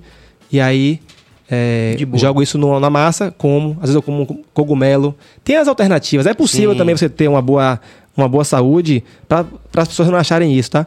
É, você pode ter uma boa saúde comendo só vegetais. Sabe? Não é assim, ah, não comeu carne você vai adoecer. Ou se você comer carne você vai ter câncer. Vai ter... Não é isso. É, é muito mais do que isso. É o estilo de vida da pessoa. Né? É, e é esse equilíbrio, entende? Da quantidade, da combinação. Então vai muito além. Não dá para poder dizer assim, ah, é isso ou não é, sabe? E, e voltando ao lance do, do leite, para finalizar, o que há de melhor em termos de, de laticínios, é quando você tem os, os derivados do leite que são fermentados. Porque tem aí a participação de bactérias que tornam esse leite muito mais, muito mais nutritivo e menos prejudicial. Então, o iogurte, né, tem o kefir de leite, o próprio queijo, que é fermentado, uhum. ele tende, quanto maior o tempo de fermentação, melhor é, essa digestibilidade. Então, enfim, é, cada caso é um caso, sabe? É importante a pessoa é, entender né, qual é a condição dela de saúde e, e também sentir, né? Passa um tempo sem comer queijo, sem comer leite, vê como é que você vai se, vai, você vai se sentir. Porque eu, quando começo a ficar com catarro, eu já gripei. Sim. Qualquer motivo. Sim. Na época, né? Agora essa época mesmo de transição de, de primavera, muito pólen, né? Muita coisa. Eu já, eu já sei, não. Tô cheio de catarro, vou tomar leite, vou produzir mais catarro. Então eu seguro a onda no leite. Quando eu tô bom, aí Sim. eu vou na pizza, Sim. aí eu jogo um hambúrguer, entendeu? Mas que tem queijo, né? E aí eu vou é, sabendo reconhecer, porque ninguém conhece o seu corpo mais do que você mesmo, né? E aí quando você sabe, entende isso, eu acho bacana isso. É uma coisa que eu tento fazer na, na internet, é educar as pessoas de uma forma bem didática, assim, numa linguagem bem como eu estou falando sim, aqui, para que você perfeito. antene, é, ligue essa, essa, essa antena e fala, porra, ó, vi aqui na, no podcast de Serginho, o cara falando interessante, nunca tinha percebido isso. Ah, será que outra vez, será que aquela, aquela, aquele catarro, aquela coriza que eu fico puxando, será que é por isso? Pode ser que seja, entendeu? Pode ser que não seja. Então, é isso. O que, o que é veneno para você pode ser, pode ser uma coisa muito boa para mim, entendeu? Uhum. Cada um tem uma, uma individualidade bioquímica, uma, uma, cada ser é único, então não dá para te dizer que todo mundo tem que comer carne ou que vai comer queijo ou que não vai, sacou? Mas é, é isso, tem que, a gente tem que. Vamos lá. Muito bom. Vamos lá, Cabas. É, Thaís Santana, Daniel me ajudou muito na pandemia. Obrigado. Daniel. Minha saúde agradece. Thaís dizendo que você ajudou Desculpa, ela. Desculpa, o cara é, me jogou aqui um negócio aqui, né? Camarão, camarão. Como é? é camarão. Volta, volta um pouco. Volta Chega um pouco. Só aqui. Pra, pra valorizar. Olha aí, homem aí, ó. É. Olha aí, ó, mal feito aí, ó. Mal, mal. vamos falar das abelhas daqui a pouco, Maurício. Mas volta, por favor. Um é, Thaís Santana, ela falou o seguinte: Daniel me ajudou muito na pandemia. Obrigado, Daniel. Minha saúde agradece. É, eu fiz quase 100 lives na pandemia, velho. Eu tava. Eu, eu, aquela. Trancou tudo, eu falei, misericórdia, agora o que, é que eu vou fazer, velho? E a ansiedade em alta. Aí uma prova é... de que é. nem tudo é comida. Eu comendo tudo certinho, me, me movimentando em casa, fazendo apoio, batendo no saco, fazendo tudo que eu mando no figurino, insônia, ansiedade, numa agitação. Momento então, terrível. E eu comendo tudo certo, eu falei, aí foi que a fiz, falei assim, é, não- nem tudo que eu sei é o que vai resolver. Então eu comecei a ir por esse caminho mais das emoções, da psicologia, comecei a estudar o essencial, comecei a fazer banho de floresta, né, que é sair, entrar no mato e fazer trilha e várias vezes na pandemia entrei no carro, falei, rapaz, eu vou pirar aqui, botei meu filho do lado e fui pra uma fazenda. Naquela época eu não podia sair de ninguém de carro, falei, ninguém vai ver eu dentro de um carro fechado indo pra vou pra uma fazenda que eu não vou encontrar com ninguém, só vou encontrar com um bicho. Fiz umas três vezes isso, foi a melhor coisa do mundo. Fiquei meu filho sozinho lá andando de cavalo. É, passamos uns perrengues, mas ficamos lá, sacou? E a ansiedade foi toda embora. Aí as abelhas vi- vieram disso aí, né? Foi uma das coisas que que, é que. Maurício colocou agora. Estamos aqui, Cabas. Posso botar aqui? Pode. Isso aí é um mel de uma. Isso é um mel de uma abelha. Uma abelha sem ferrão, que pouca gente conhece, são as abelhas nativas brasileiras. É uma abelha do sertão, mandaçaia, que ocorre em- aqui na Bahia, em vários outros lugares. É, esse aqui é um mel do meu parceiro, Harrison, do Meliponário Pólen Dourado, que fica ali em Prado Forte, a gente montou isso junto. E o lance da abelha foi o seguinte, velho. É, meu avô criava abelha, começou a criar abelha 40 anos atrás, quando ele. Esse americano. Sim, sim. Ele deu uma época, deu uma surtada também, foi morar na fazenda, largou tudo. E aí ele é autodidata, começou a estudar as abelhas e, e meu avô era muito conservacionista, é um cara da natureza. Eu, eu trouxe isso dele. É uma coisa Sim. que veio, veio dele, sabe? Sim, essa referência. Meu outro avô também, meu, meu avô, ele era também assim, sergipano, ele era muito ligado, ele tinha, ele plantava árvores. A rua onde minha avó mora hoje, é, as árvores são todas ele que plantou. Então, isso tá no meu Sim, DNA, sacou? sim. E aí ele, esse meu avô, ele começou a criar abelha e eu quando era guri tomava muita ferroada de abelha. Ele criava abelha com ferrão. Essa aqui, Hum. são abelhas sem ferrão que eu nem sabia que existia naquela época, nem ele sabia. E aí eu cresci, tipo, porra, abelha, negócio chato que pica, todo mundo tem esse medo da abelha, né? É. E aí, velho, eu comecei a. Nessa época da pandemia, que eu comecei a dar essas fugas, eu comecei a encontrar o meu equilíbrio, a minha paz, quando eu saía de casa e fazer essa imersão ali no mato. é, eu fui para cheguei para ir lá para fazenda Tapetinga, aí eu lá eu eu não sei, alguma coisa me algum chamado assim. Eu fui para lá e aí cheguei lá com meu filho, eu comecei a visitar o quarto de meu avô, que tava tudo lá em, em baú, as coisas dele, os livros que ele lia, coisas que eu nem sabia que meu avô curtia. Eu não sabia, meu avô era queria ser marceneiro. Ele, meu, meu tio, que morou mais tempo com ele, falou ele era frustrado porque ele não, ele não, não aprendeu marcenaria. Ele tinha vários livros em inglês de marcenaria, tinha das abelhas. Eu comecei a ver as coisas que meu avô escrevia e tal. E aí parece que tem uma conexão ali que eu falei assim. Aí eu comecei a ver é, o, o quão importante eram eram as abelhas, sabe? Porque a gente acha que a abelha que ela dá de melhor é o mel, é o própolis, é né, isso, aquilo, pólen. Mas o grande, a grande importância delas é o lance da polinização, né? Sem abelha não há alimento. 70% do que a gente come foi polinizado por uma abelha, né? Então quando você tem uma florzinha, um café, um pé de café, ele bota uma florzinha. Quando vem um, uma abelha ou algum outro inseto polinizador, que ele visita aquela. Ele faz a, a fecundação ali, né? Ele troca ali o pólen tal de uma com outra, macho, macho fêmea, e ocorre a- a- o surgimento do fruto. Só ocorre isso porque tem um alguém Uma que abelha. poliniza. Sim. Que pode também ser o vento, mas a abelha é o principal, principal. polinizador. E aí, dali, dali nasce um, uma manga, uma goiaba, um, né? Uma fruta, um café, enfim. E aí a gente, eu não sabia disso, né? Eu falei, porra, faço estudo nutrição há tanto tempo, eu não sabia disso, dessa importância. E eu comecei a expandir mais esse olhar da nutrição para a questão do meio ambiente, né? Eu sempre fui muito ligado também na agricultura, como plantar. Chegou uma hora que eu falei assim, não, aqui eu já sei isso aqui, o que é que eu preciso saber? E o que é que eu sou muito curioso, o que é que eu gostaria de saber? Pô, eu quero saber como é que como é que planta. Será que é tudo igual? Monocultura, agricultura orgânica, biodinâmica. Comecei a fazer curso de tudo isso aí. Sim. E comecei a ver o, o impacto que aquilo ali tinha no ecossistema, no meio ambiente. E aí comecei a falar assim, pô, não adianta eu comer uma coisa só que me faça bem, tem que ser uma coisa que eu coma que me faça bem para mim e que polua menos e que é, desmate menos e que tenha consequências menores, né, para a natureza. Aí eu conheci a galera da agrofloresta, me, aí entrei de cabeça nisso aí, fiz vários cursos. Enfim, fui, fui é, descobrindo assim, um, foi, a pandemia para mim foi um despertar de uma nova consciência assim, de bom abrir assim, sabe? Porque eu fiquei, eu não fiquei maluco em casa, eu comecei a ler, ler, estudar, comecei a internet, comecei a, a passar meu tempo e buscar minha cura ali, sacou? E aí eu falei, eu vou criar abelha, velho. Só que eu falei, pô, eu não vou criar as abelhas que meu avô criava, porque as abelhas que meu avô criava tinha que ficar a 100 metros da casa. Passava, no, passava, às vezes pisava, tomava ferroada.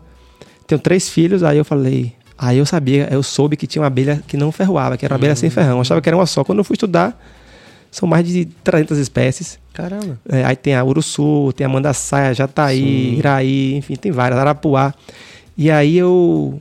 Escolheu a Mandaçaia. Aí eu comprei, não, eu escolhi a, a, a Uruçu. É porque eu não tinha da Uruçu. Eu- Ah, eu- tá. esse- mas esse aqui eu, eu trouxe porque é um dos que eu mais gosto. É um mel da malva branca. De uma, ele é clarinho assim, por causa que a, é- a abelha visitou essa florada. É um mel da caatinga esse aqui. Hum. E é um mel top. A malva branca é uma planta medicinal. E é afrodisíaco mesmo, é, Mário? De, é, tem lá, tem lá no. Vamos mandar buscar uma caixa aqui, Cabas. Ela levou para infecção eh, urinária, Sim. enfim, é um, é um Maravilha. É um remédio. E o, e o mel tem esse lance, né? A abelha, quando ela visita a planta, ela, ela traz para o mel alguns benefícios medicinais daquela planta, né? Então, Hum. tem, vamos supor, tem muito eucalipto no lugar, o mel vai ter tanto um gosto, um aroma de eucalipto, como vai ter também propriedades do eucalipto. e, assim, e assim vai. Tem também mel que é multifloral, que tem que é aquela abelha da Mata Atlântica que ela visita várias, várias eh, plantas, Plantas diferentes, diferentes. e aí você não consegue identificar qual é que é, sabe? Enfim, aí eu voltei e comprei uma caixa de abelha, uma caixa.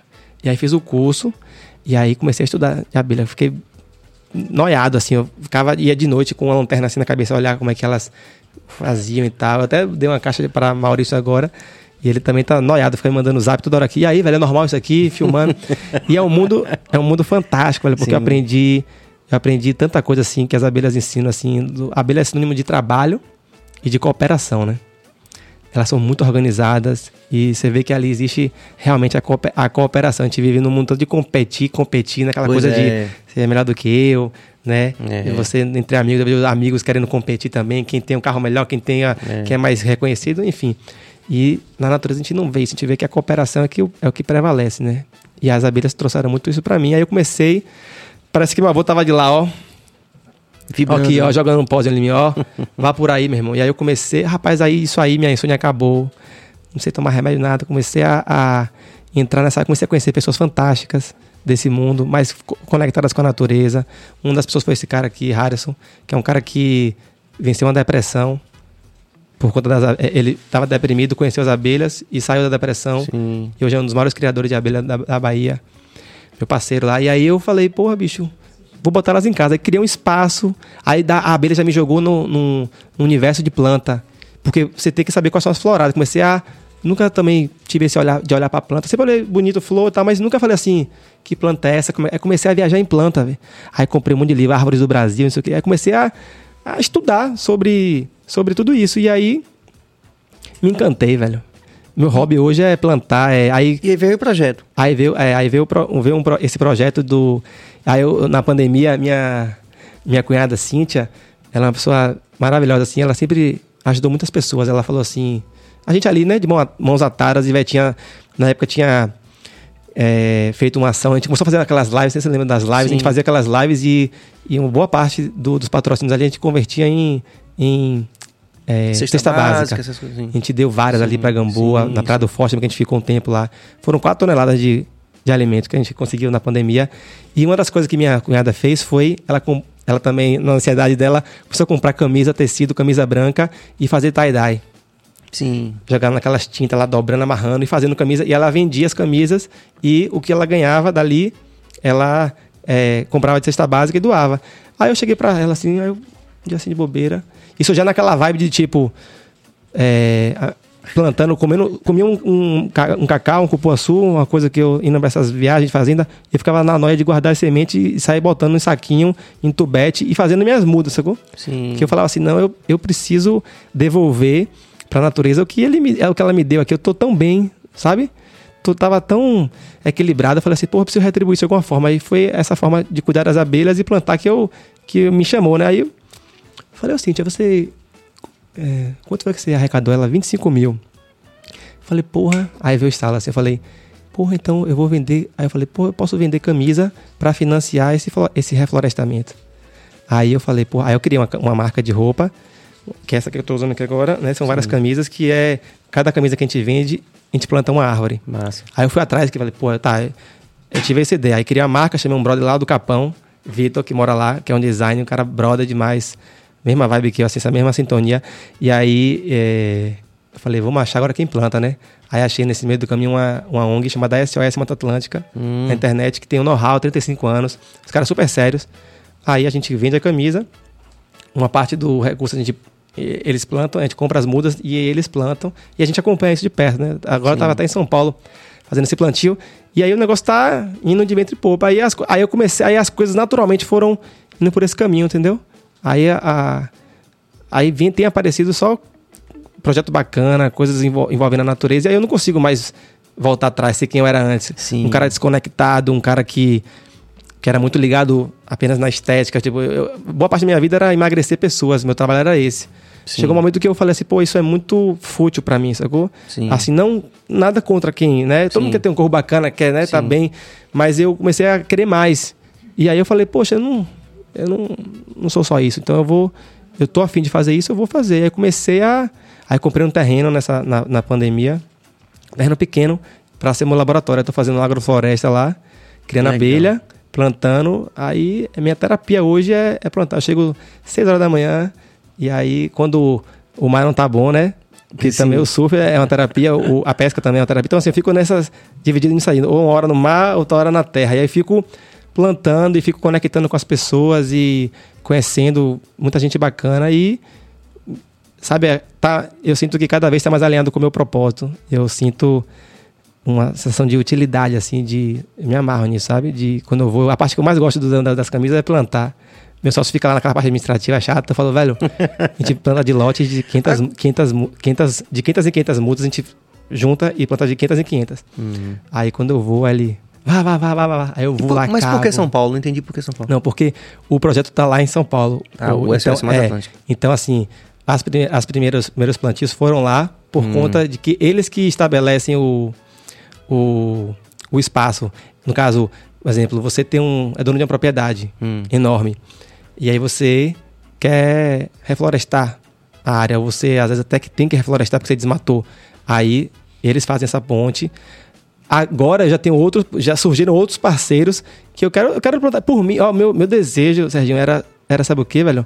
É chegar naquela paralela, velho. Que todo dia eu passo por ali para levar meu filho na escola. Eu vejo assim aquela parte descampada. Então, eu até tenho visto assim, algumas mudas e tal, mas tem muito o que plantar. Dá pra. Nossa, nossa cidade é Sim. linda e dá pra ser mais arborizado. Então, a minha vontade era pegar ali um cavador. Cavador, eu, até- eu comprei até um que é um perfurador de solo, que você, você não tem que mais ficar com a caleja na mão aqui, né? Você aperta o botão, ele vrrr, igual uma furadeira, igual um negócio de sacar rolha Sim, de vinho. sim. Você fura o chão e eu.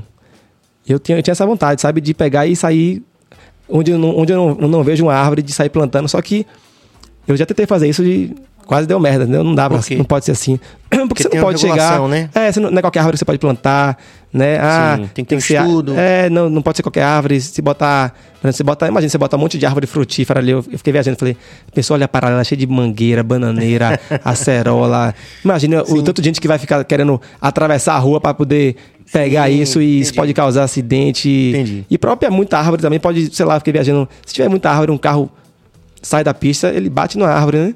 Enfim, velho, é, eu Tem várias questões. várias questões, mas é, por enquanto, como é uma burocracia grande achar essas áreas, eu tô recebendo é, pessoas na internet mesmo que me mandam, ó, eu tenho uma área aqui, e aí a gente vai, Ah, averigua sim. tal, vê, porque não é só jogar a planta lá, sacou? A muda. Tem que ter um acompanhamento de dois a três anos.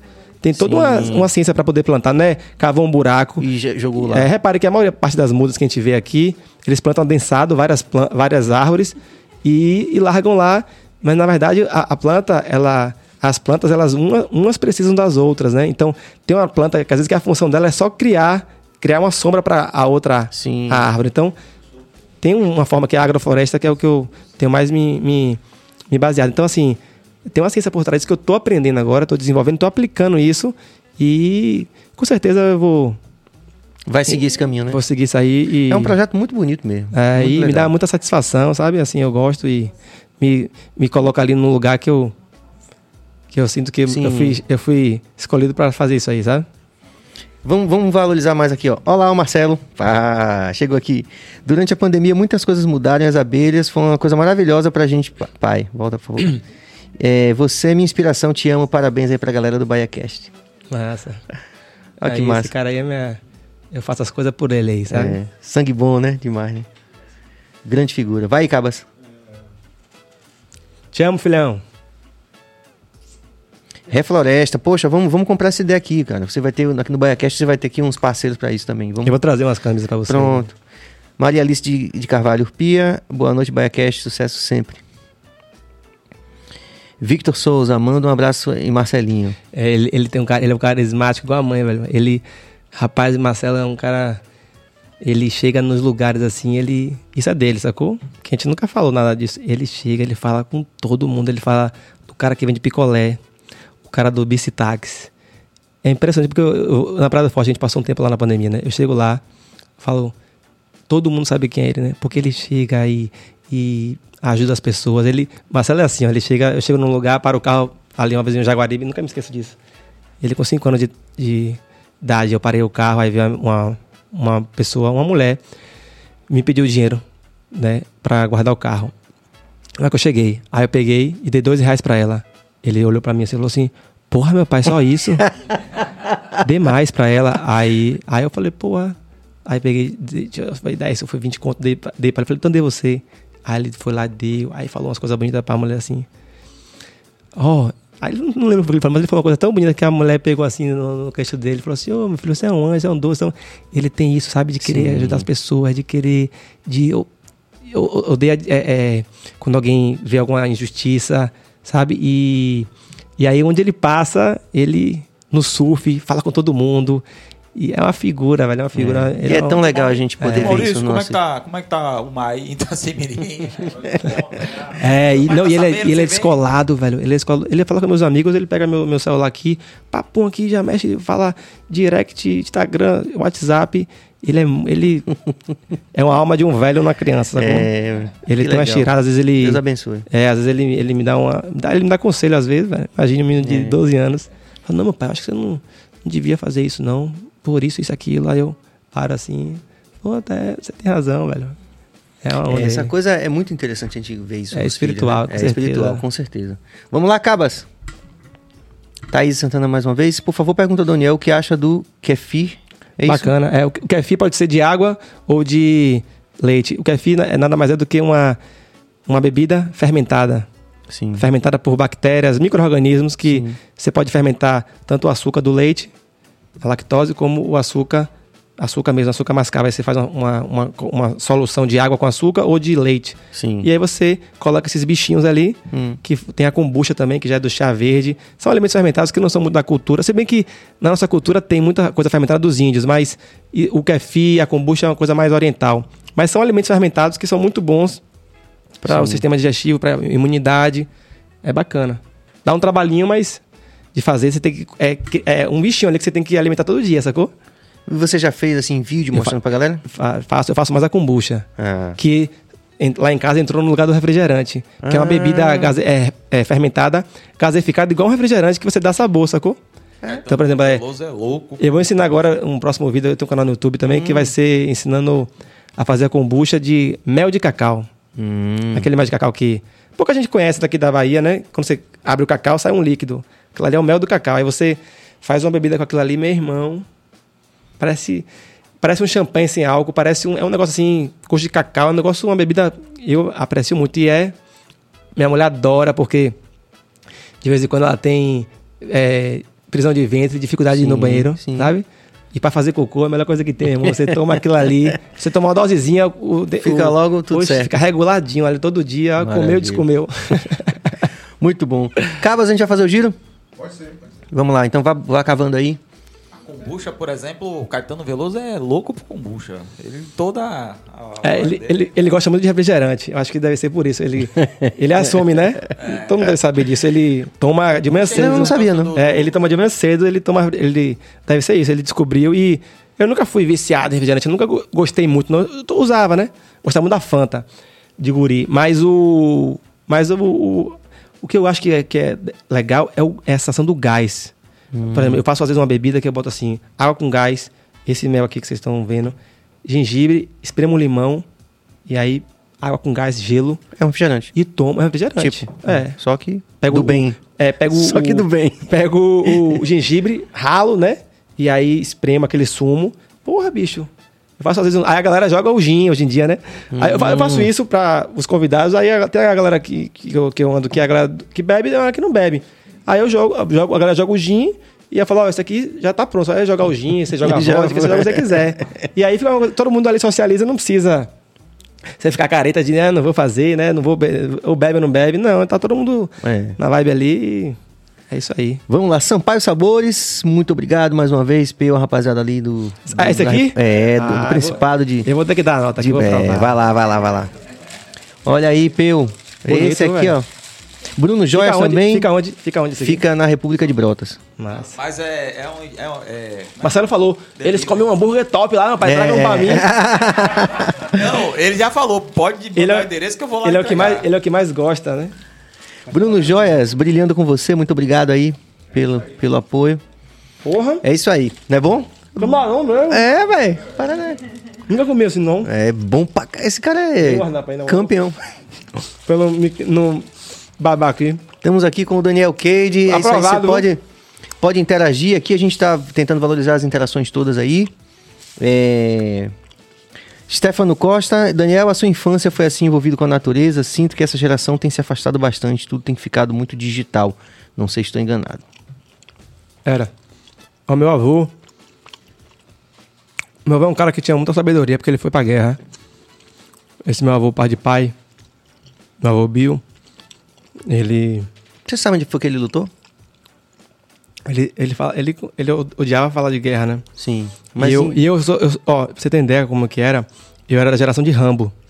Meu apelido quando eu era Sim. pequeno era Rambinho, porque eu botava. Eu via filme de Rambo. Meu pai também era sem noção, né? Deixava ver filme de Rambo, mas eu botava uma fita, uma fita vermelha assim, chegava assim na Sim. sala e assim, ó. "Ah!" E aí ficava. Eu, eu, eu vi uma foto um dia desse. É porque naquela época. Na, olha, naquela época não tinha muito isso de. Oh, que absurdo. Meu pai me deu de Natal uma vez. Sabe o quê? Um kit Rambo. Um negócio de bala. Sabe aquele de bala? Era assim um X de bala que eu botava de plástico. Com as balas de, de fuzil assim. O, o- a, a parada vermelha. A faca, meu irmão. Aquela faca sinistra. E mais alguma coisa que tinha, não lembro. Acho que era, um, acho que era só isso o kit. E eu botava, e tá eu assim, eu sempre, moleque, né, tirava foto com as coisas de Rambo. E meu pai me chamava de Rambinho. E meu avô, que foi pra guerra, ele ficava puto.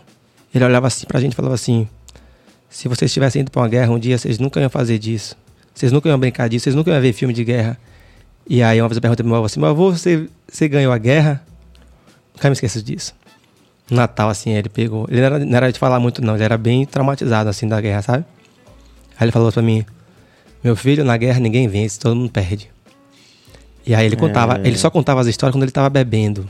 E eu, ele, curioso. ele lutou onde? É isso. Eu curioso, ficava, meu pai ficava botando bebida pra ele falar, velho. Olha que doideira. E meu pai era aquele cara que teve um pai que foi pra guerra, então meu pai pegava, roubava os. As condecorações, as coisas. condecorações que ele tinha várias, colocava. Que ele nem dava importância. Ele trouxe, né, as coisas Sim. com a mala dele, mas ele achava ridículo isso, sacou?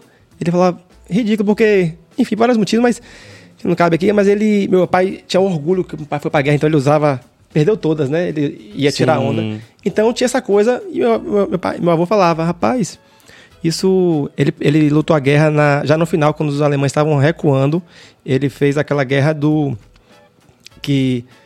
Sabe uma- um filme que tem, que é, um- que é uma tropa de tanque, um filme famoso aí com o Brad Pitt, uma, uma tropa de tanque de guerra, que os caras. Aquela guerra que os caras estavam recuando, Ah, mas eles, sim, sim, sim. eles deixavam armadilhas e eles, e eles resistiam às vezes. Então, assim, foi o final da guerra, ele falou, meu filho, é, eu dei sorte. E mesmo assim, ele foi. Numa emboscada, ele tomou dois tiros, um na mão e um nas costas. E aí ele ficou na França lá durante algum tempo, escondido numa, num subsolo de uma casa que era uma planta, uma, um lugar que era plantação de beterraba. Eles que era uma montanha de beterraba, ele deitado em cima, tomando os remédios. Aí ele não tinha condição de, de continuar na guerra, ele era infantaria mesmo. Meu avô era muito pobre. Meu avô, esse meu avô, ele teve tem uma, uma história muito triste da vida dele. Meu, é, nos Estados Unidos é tradição, né? De pai para filho de guerra. Sim. O avô, o pai dele foi para a Primeira Guerra, Sim. guerra de trincheira, e voltou também sequeladíssimo, viveu, mas era alcoólatra e não sei, mas parece que ele batia na mãe de, de- do, do meu pai, do meu avô. Enfim, era um cara. Eu nem conheci ele e meu avô teve poucas vezes com ele, assim. Era um cara bem. bem sincero e, enfim. Ele, a minha, a mãe de meu avô, ela se suicidou quando ele tinha dois, quatro, quatro anos de idade. Porque eu acho que ele maltratava ela e ela também tinha depressão, não sei, ela era enfermeira. E meu avô, com quatro anos de idade, chegou da escola e viu minha, minha bisavó com a cabeça no fogão. Ela ligou o gás. E meu avô, e esse meu avô, abandonou, esse meu bisavô, o pai dele, largou ele num orfanato. E aí, meu avô cresceu no orfanato, é, passou perrengue, ele lembra, ele falava, né? Por exemplo, eu, eu vou comer esse hambúrguer aqui todo, velho. Eu não tô com fome aqui agora. Tá bom. Porque meu avô, ele. Uma coisa que eu lembro dele, ele falava assim: meu filho, não desperdice comida nunca. Ele comia, ele comia assim, raspava o prato assim, parecia que ia lavar o prato com a. Sabe, de até Sim. ele comia assim, ele, ele achava um absurdo, porque ele passou fome. Ele passou vários perrengues. Então ele falou assim: não desperdice a comida, não jogue comida fora. Então era uma coisa muito. que ele trazia muito pra gente. Ele. Tipo assim, você tira descascar, ele, não, você tá descascando muito, não precisa descascar não e tal. Então, esses valores vieram dele. E essa coisa da simplicidade e da natureza também veio dele. Aí ele saiu do, do orfanato, foi pra guerra. Eu tenho primos também que foram pra guerra, um, um foi derrubado no helicóptero e. Enfim, essa loucura. E ele falava. Ele, ele foi o que quebrou, né? Na Sim. coisa de guerra, é, é um, tá por fora e tal, e sabe? E aí, ele era apaixonado pela natureza. Ele, era um, ele morava ali na ladeira da barra. Aí eu chegava na casa dele, ele era muito frio, ele, ele não me abraçava, não dava beijo, ele era. Ele vinha assim, sabe? Depois, antes de morrer, eu chamei ele pra morar comigo, e aí ele. Ele meio que desabrochou assim, foi massa que a gente. Eu conheci meu avô, resgate, né? é, É. porque minha avó, minha avó faleceu, e ele entrou em depressão e eu trouxe ele pra cá. E aí eu fiquei, morei, morei uns quatro. Eu, ele, Ivete e meu filho, Marcelo. E aí eu, conheci ele ali, sabe? Ele era uma pessoa muito doce, mas ele era uma pessoa muito. Ele não conseguia colocar pra Expressar. fora, sabe? É. E aí ele. Mas ele era muito ligado à natureza e ele. Ele ficava assim, muito tempo assim na varanda olhando pro mar. Aí ele falava: é, vem chuva por aí. Esse vento é o vento norte, não sei o quê, ó, como tá, não sei o quê. A gente tá na primavera. Ele era conectado demais com, Com com tudo, tempo. com as estações, com tudo, com a natureza. E ele era muito. E ele eh, tinha essa coisa de se isolar, eu tenho isso também. De, às vezes, eu sinto essa necessidade de, de pescar, sacou? Hoje eu vou com meu filho, mas de tipo assim, não, não quero que ninguém vá comigo. Ó, meu, amor, vá no salão lá, eu vou fazer meu negócio aqui, sabe? Eu tenho essa coisa de, de às vezes, sair Sim. e me encontrar em algum, na natureza e de pescar, mergulhar, às vezes, a boipeba, barra grande. Às vezes, eu tinha isso quando era mais jovem, né? Hoje em dia não dá porque tem filho, né? Mas eu ainda tenho esses momentos. Então, meu avô, já meu outro avô, ele era sergipano. Era um cara também muito humilde. Meu, meu pai dele era mestre de obra. E meu avô cresceu passando perrengue também. Ele, 13 anos de idade, ele já trabalhava. E aí ele, ele, era, farmac... ele era representante de remédios. Ele visitava os médicos, né? Trabalhava na farmácia. E aí, aí não foi à toa que minha mãe virou médica, porque ele falou que o sonho da vida dele era ter uma. Ele, não, que- ele não conseguiu ser médico, e minha mãe foi médica, mas ele era um cara que, tipo, que ele falou que tinha que existir um refúgio. Era a Feira de Santana. Eu ia pra, muito pra Feira de Santana, era pequeno, que não era essa Feira de Santana hoje em dia, né? Muito badalada assim de, de correria, mas era um lugar que ele ia lá. E quando eu ia lá, ele ficava sentado na rede. E ele criava bicho, eu adorava criar bicho. Tinha um quintal, tinha um pé de cacau, umas coisas. E ele, e eu lembro dele, ele morreu cedo. Eu tinha sete anos de idade quando ele morreu, mas eu lembro, eu lembro muito dele, assim, sabe? Dessa coisa da- da- de plantar, de fazer o, Uhum. a, a fogueira de São João. Ele adorava fogos, me dava um monte de, de foguetinhos, minha mãe ficava doida. Então, assim, eu tive essa, eu tive essa sorte também, sabe? De ter essas referências e, e ter muita atenção. Eu tive muita, muita atenção de meus pais, sacou? De amor, de minha avó, minha, minha mãe. Então, Mas são quantos irmãos? eu tenho, são na, casa- na casa são quatro. São eu, e mais três, eu e três mulheres. Mel. É Mel, aí tem Ana Clara, que é, a, é depois de Melissa a segunda, a terceira, o terceiro sou eu e depois é Lívia, a caçula. E todo mundo é assim.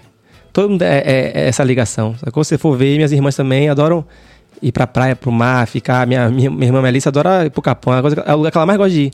Vira e mexe, ela vai pro Capão. Vai fazer o pati, né? Então, assim, a gente tem essa herança de que foi passada e. E vai passando, né? E tá passando, né? É, Marcelo Isso é também se amarra. Eu levei É. Marcelo pro, pro, pro, pro Capão antes da pandemia. Subiu a Cachoeira da Fumaça comigo. Fomos pra vários lugares, ficamos numa casa na árvore lá. Tem uma pousada que tem uma casa na árvore, a gente dormiu lá, ele ficou. foi uma Ah, coisa Com certeza. fantástica, assim. Então, é, meus, meus- eu aprendi assim com, com os meus avós. E meu pai também, meu pai é bem. Meu pai era de, de acampar. Meu pai era. Meu pai era daquela época alternativona, quase hippie. É, meu pai era. Ele sempre teve, sempre foi essa coisa do tipo, não, a gente tem que.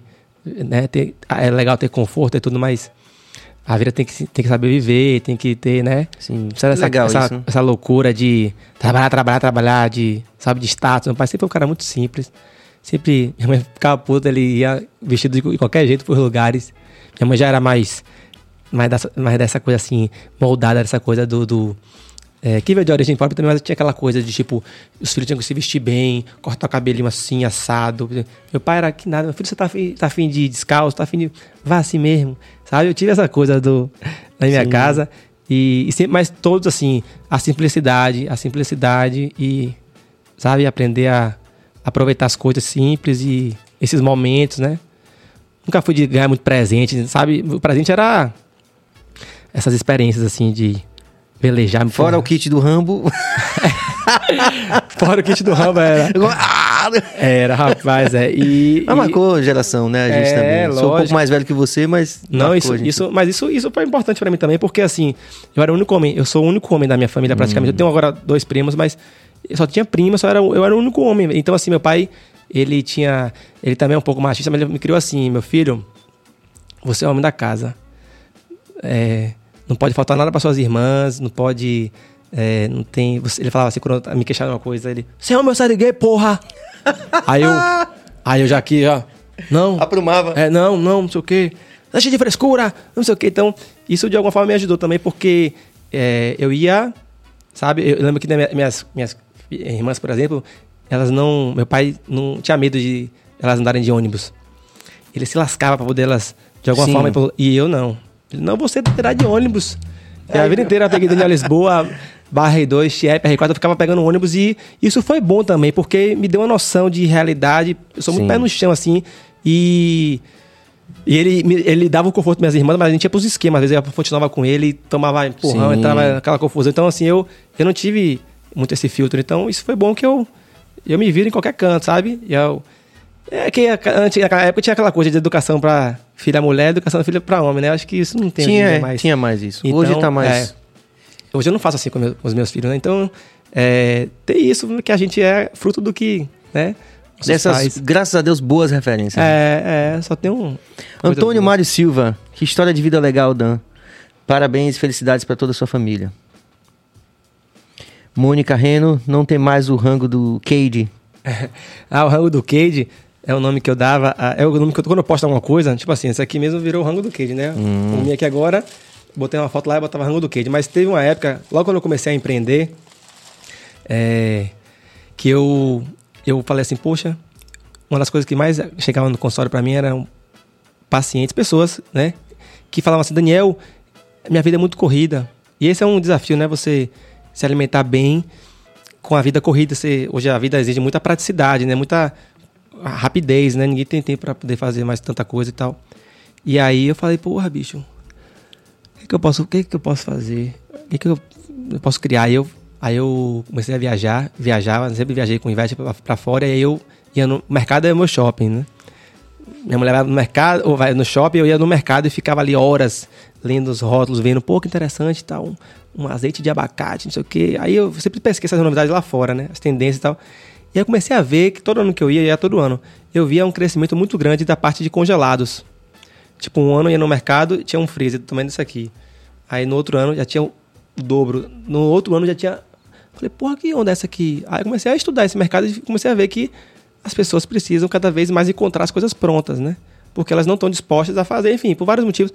E aí eu falei, porra, eu vou tentar desenvolver uma comida congelada, só que o mais saudável possível. Não é aquela coisa que a gente vê de lasanha, de não sei o que, de pizza, sem conservante, sem muito sal. Vou tentar fazer isso. Aí eu comecei a ver lá fora uma outra marca fazendo. Aí eu com- começava a comprar um monte de comida congelada e começava a provar no hotel, nos lugares que eu ficava. Aí eu falei, porra, dá pra comer. Coisas assim mais equilibradas, com muita salada, com muita verdura, tudo congelado, né? Aí eu falei, vou trazer isso pro Brasil, vou trazer isso pra Salvador. Aí Aí encontrei um parceiro aqui que já tinha uma indústria de comida congelada, mas que congelava tranqueira. Falei, brother, vamos fazer o seguinte, vamos mudar a cara disso aqui, vamos fazer comida de verdade, só que. e aí depois eu comecei, aí comecei a, a- a vir os obstáculos, porque nem tudo, nem tudo pode ser congelado, né? Você congela uma fruta, quando você descongela, É. não fica igual, né? Aí eu comecei a ir atrás de uma tecnologia. Aí, enfim, empreendi nessa época, deu super certo. Só que aí, onde foi o momento que eu resolvi parar? O meu, o meu sócio ele não estava conseguindo manter aquele nível de, de qualidade que eu queria. Então, por exemplo, é, tinha lá que a carne era filé mignon, que o arroz era integral. Aí começou a vir um filé com uns nervos, um negócio diferente. Aí eu falei, porra, bicho. E também, assim, o maior problema, sabe qual é? Quando você faz uma comida congelada, com essa tecno- tecnologia de ultracongelamento, você não pode descongelar antes de você. Você só pode, você só pode descongelar uma vez. Na hora você congelou aqui na indústria, é, é- é uma máquina super cara que você mantém as propriedades ali do alimento, a textura e tudo mais. Se você descongelar e falar assim, ah não, mudei de ideia, e você recongelar, você destruiu o alimento. Então o que acontecia? A gente mandava para o mercado, o mercado de noite desligava o freezer para economizar energia. Tem muita essa prática, né? Não todos os mercados, mas vários. E aí quando Começou a perder. Aí não, a comida saía da indústria, da, da, da cozinha, indústria, é, que a gente botou uma, uma cozinha industrial que chama, né? Aí chegava lá em casa eu comia top. Comida congelada, quando é caseira, é aquela sopa, né? Você desconta que é aquela sopa. essa comida não era assim, com essa tecnologia. Aí, aí meu irmão começou a, começou a ligar, reclamar, tá vindo uma sopa, tá um aspecto estranho. Quando eu começava a ver, aí fugia do meu controle, porque na, no lugar da- do mercado que vendia, aí a pessoa, ah, é, queimou, não sei o quê. Aí eu falei, ó, velho, se for pra fazer assim, qualquer, de minha, minha boca, fazer igual Sadia, esses outros fazem, eu, não, eu não quero fazer. Aí eu parei de fazer, mas foi muito aprendizado pra mim. Sim. E, e tem já uma galera conseguindo fazer, mas é aquela coisa também do tipo, você compra na minha mão, enfim, sabe? Sim. Era uma coisa que eu não Ainda tinha é sacado. milionário. Mas não tem não, mas Era o rango do queijo. é, era o rango do Kid o nome. Vamos lá, Cabas. Tentar valorizar aí o máximo que a gente puder as interações aí, que galera, muita gente interagindo com o nosso. Ah, essa aí, essa aí é minha, é minha aluna. Mas é querida. É, Que lindo, ela Marcelinho. pensa na energia, essa mulher aí, meu irmão. A gente acaba ficando amigo de algumas pessoas. Tem umas pessoas que a gente se, se liga mais, se apega mais, né? Eu tenho muito disso, assim. Eu tenho vários... Eu criei várias amizades, assim, com, com pacientes e com alunas. né? Ela, ela já é da, do, do meu curso. Tenho um curso online também que eu desenvolvi durante a pandemia. E ela, a gente se conheceu pessoalmente. Ela... Isso tem uma energia boa, né? Tem umas pessoas, assim, que são... Ah, parece que se dúvida. atraem, né? Assim, É. Então, ela, ela é muito, muito bacana. Ela é, ela tem, acho que é o marido que é baiano. Acho que ela é, acho que ela é de Brasília, se eu não me engano. E elas estão sempre me prestigiando. Mandar um beijo aí para as minhas é meus alunos e minhas alunas. Na- Nayara Magalhães, que esteve aqui, falou muito bem de você e tal, que, ah, para atleta e tal. Sim, eu acompanhei ela durante muito tempo. Ela também é, é Uma uma ali- guerreira. é guerreira, ela é um exemplo de superação. Eu aprendo muito com. A vida, meu avô, meu avô falava assim: meu filho, um dia sem aprendizado é um dia perdido. E esse meu avô da guerra. E eu, e eu aprendo muito, assim. Eu vejo tudo, vejo uma, uma oportunidade de aprender, sacou? E quando eu atendi essa galera, até os próprios alunos aí do, do, do curso online, eu aprendo muito com eles, porque cada caso ali é um caso, né? É uma. Se eu fosse escrever um livro assim, cada paciente que eu atendia no consultório era uma, um capítulo, né? Porque são várias situações, né? E eu ficava assim, pô, bicho. Era difícil, porque você fica do lado de cá tentando ajudar a pessoa e vendo, às vezes, situações que você fala assim, rapaz, essa aí eu não imaginava, não. Na era mesmo, eu falava assim, porra, bicho. Ela foi fisiculturista, aí, aí usou anabolizante, teve uma, É. Sim, uma ela complicação. a história dela E aí aqui. ela saiu, né, do, do, do fundo do poço, enfim, para atleta, na guerreira, sem ajuda nenhuma, né? Eu, eu fui uma das pessoas que, que apoiou ela lá na época e. E, pô, me deu, eu, quando eu atendia ela assim, eu falava, rapaz, eu tava reclamando aqui agora de um, um incômodozinho aqui, e ela chega daquele jeito, eu falei assim, tô ótimo, não tem nada que reclamar da vida não, tá tudo bom, né? Com certeza. Vamos, Vamos nessa. Vamos esquecer que a gente, né? Pior seria, né? Então, É. assim, eu sempre. Eu, quando eu tô. Parece que quando eu tô, assim, às vezes, chateado com uma coisa e vem uma coisa dessa assim, eu falo assim. Rapaz, Se tá liga, maluco, reclamando né? de quê, rapaz? Vamos lá, Cabas. Léo Viz É, Daniel, você sempre sonha em ser nutri- nutricionista. Se você não fosse nutricionista, que outra profissão você gostaria de Não, ser? não, eu, eu, nunca, eu nunca sonhei em ser nutricionista, não. Eu sonhava em ser baterista, eu sonhava em ser é, pescador, e sonhava em ser. Quem mais? É, era, era mais isso. De profissão, não. Profissão na minha, minha cabeça sempre foi assim: uma forma de ganhar dinheiro pra se manter, sabe? Porque eu, eu não conseguia. Eu não, eu não, eu não imaginava assim, não, tinha, não era possível pra mim viver da música, por exemplo, né? Que era uma coisa que eu acho que talvez eu, eu seguisse carreira de músico, né? Que é uma, eu, eu sentado na bateria, eu falava assim, porra, bicho, às vezes eu pagava o, estúdio e só eu ia. Não tinha uma banda, sacou? Aí o cara, você é louca, velho. Aí eu não tem um prato aí não. Aí eu ficava. É, quanto é uma hora aí, tanto? Aí eu ficava lá tocando bateria, sacou? Então eu gostava mesmo daquela onda. E pesca também. Mas eu, meu avô falava assim, meu filho, tudo que a gente tem prazer, que é hobby, não pode ser a nossa profissão. Porque se todo dia você for pescar, você vai chegar uma hora e você fala assim, porra, hoje eu não tô afim de pescar, não. Tá, tá vento, tá frio, sei o quê. E você vai ter que pescar, porque se você não pescar, você não vai comer. Então É, aí tem a falar assim, é e tal. Nunca quis ser jogador de futebol. Nutrição foi porque assim, meu irmão, você tem que fazer um vestibular, você tem que ganhar dinheiro com alguma coisa. Você vai fazer o quê? Eu tinha, já trabalhei em loja, eu trabalhei na Richards, no Shopping Barra, trabalhei em outras lojas também, trabalhei de segurança de, de evento de, de tipo centro de convenções. Eu botava um paletó e aí ficava entregando crachá, sacou? Já é, não, de modelo também, de ganhar, às vezes, ganhar umas roupas aqui e vai desfilar, barra festa. Já fiz um monte de coisa, sacou? E eu falava, rapaz, tem que, tem que ter uma profissão, né? Então, o que é que eu gosto de estudar?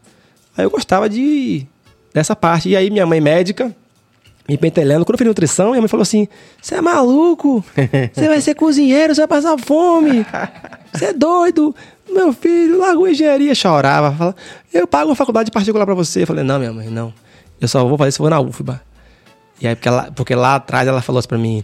Ela, ela, ela mesmo criou um monte. Ela falou assim: Se você passar na UFBA, eu te dou um carro.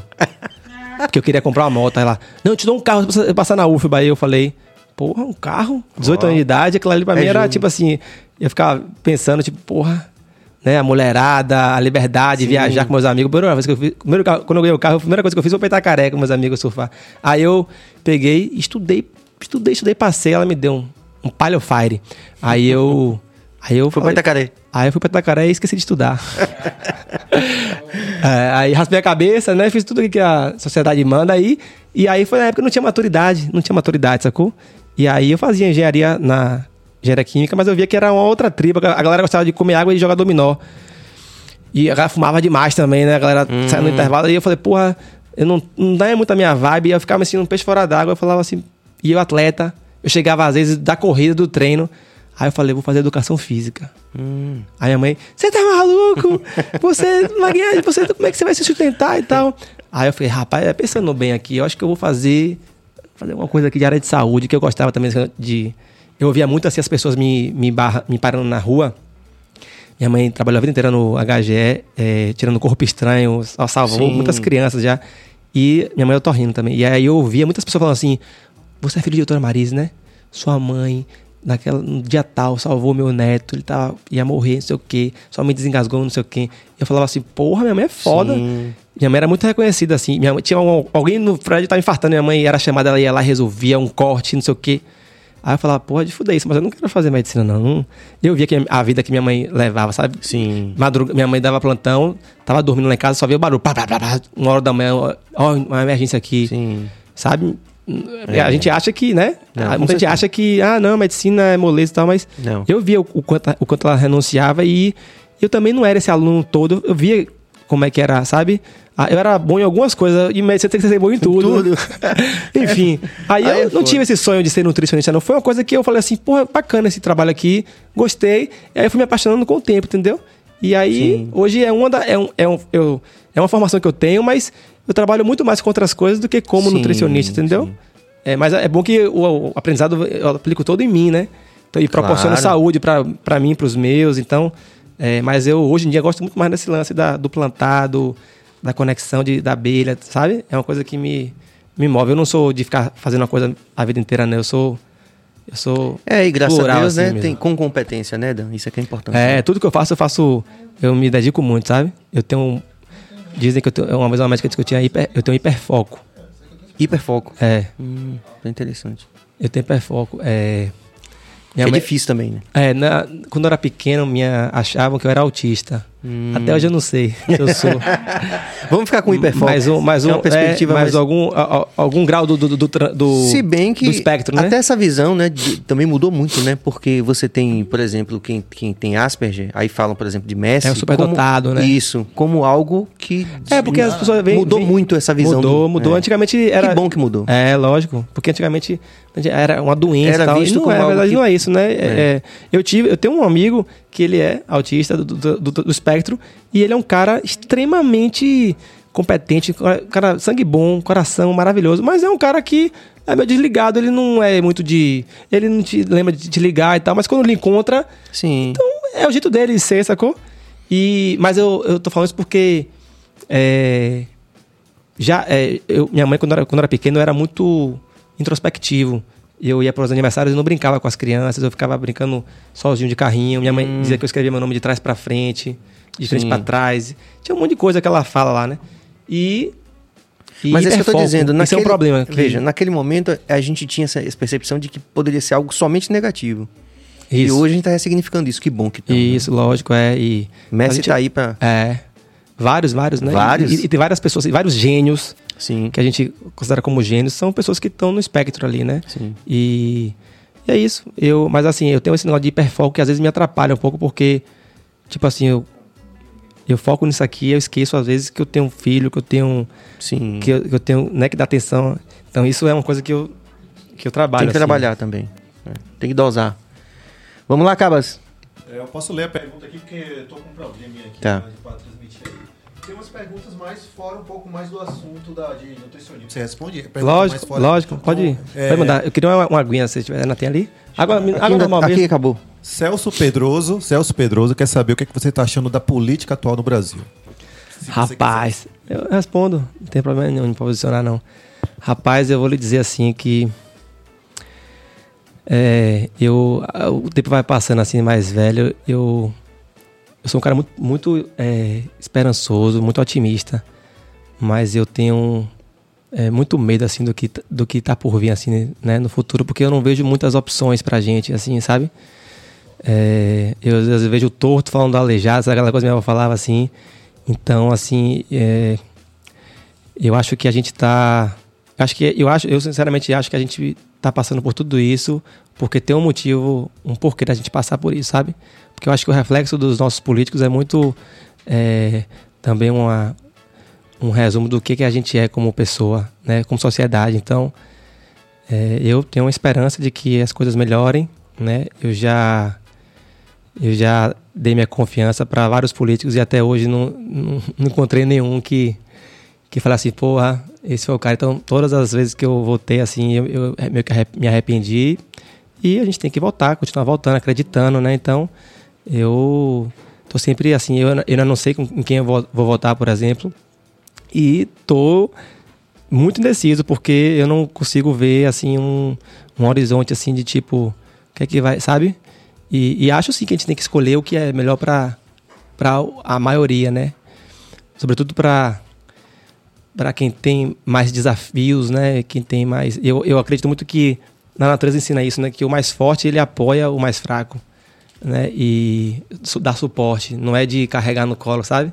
É de ensinar a pescar, mas eu eu acho que a gente precisa pensar no todo, na maioria, né? Do que for melhor para a maioria e não para poucas pessoas, né? Para beneficiar as mesmas pessoas de sempre. E eu sigo muito os os conselhos de Bob, né? Ele fala, ele traz muito isso, né? Da, da questão da politicagem. Então, assim, é, eu, sinceramente, assim, eu vejo, eu vejo um, um algo muito sombrio, mas vamos ver, né? O que que vai... Tá de boa. Eu, eu busco ser a mudança que eu quero... Eu tenho muito disso, assim, sabe? Eu Sim. quero... É, é importante a gente votar, mas eu acho que a gente também tem que ser a mudança que a gente quer no mundo, né? Então, eu procuro, Isso ao é invés, de ficar Lama? apontando, É- ao invés de ficar apontando o dedo, eu prefiro é, agir da forma que eu acho que é coerente, entendeu? E fazer a minha parte e, e sabe? Eu, eu tenho isso, eu, eu conheço, tenho vários amigos que falam assim, não, velho, eu não acho que quem tem mais tem que ajudar quem tem menos, mas eu acho, entendeu? Então, você não- tá, Você não acha, mas eu ajudo as pessoas. Eu, eu me sinto bem ajudando as pessoas, entendeu? E eu acho que se eu tenho mais, não é à toa que eu tenho mais. Não é, por, não é só porque eu batalhei, não é porque, né? Meu, meu bisavô era mestre de obra, né? É, minha mãe se tornou a médica, né? Meu, tudo isso sem, sem nenhum empurrãozinho, sem nada. Então, assim, tem um porquê nisso tudo. Então, eu acho que eu posso ajudar as pessoas. Eu, ah, eu gosto muito de, tipo assim, investir. A gente ajuda muito, assim...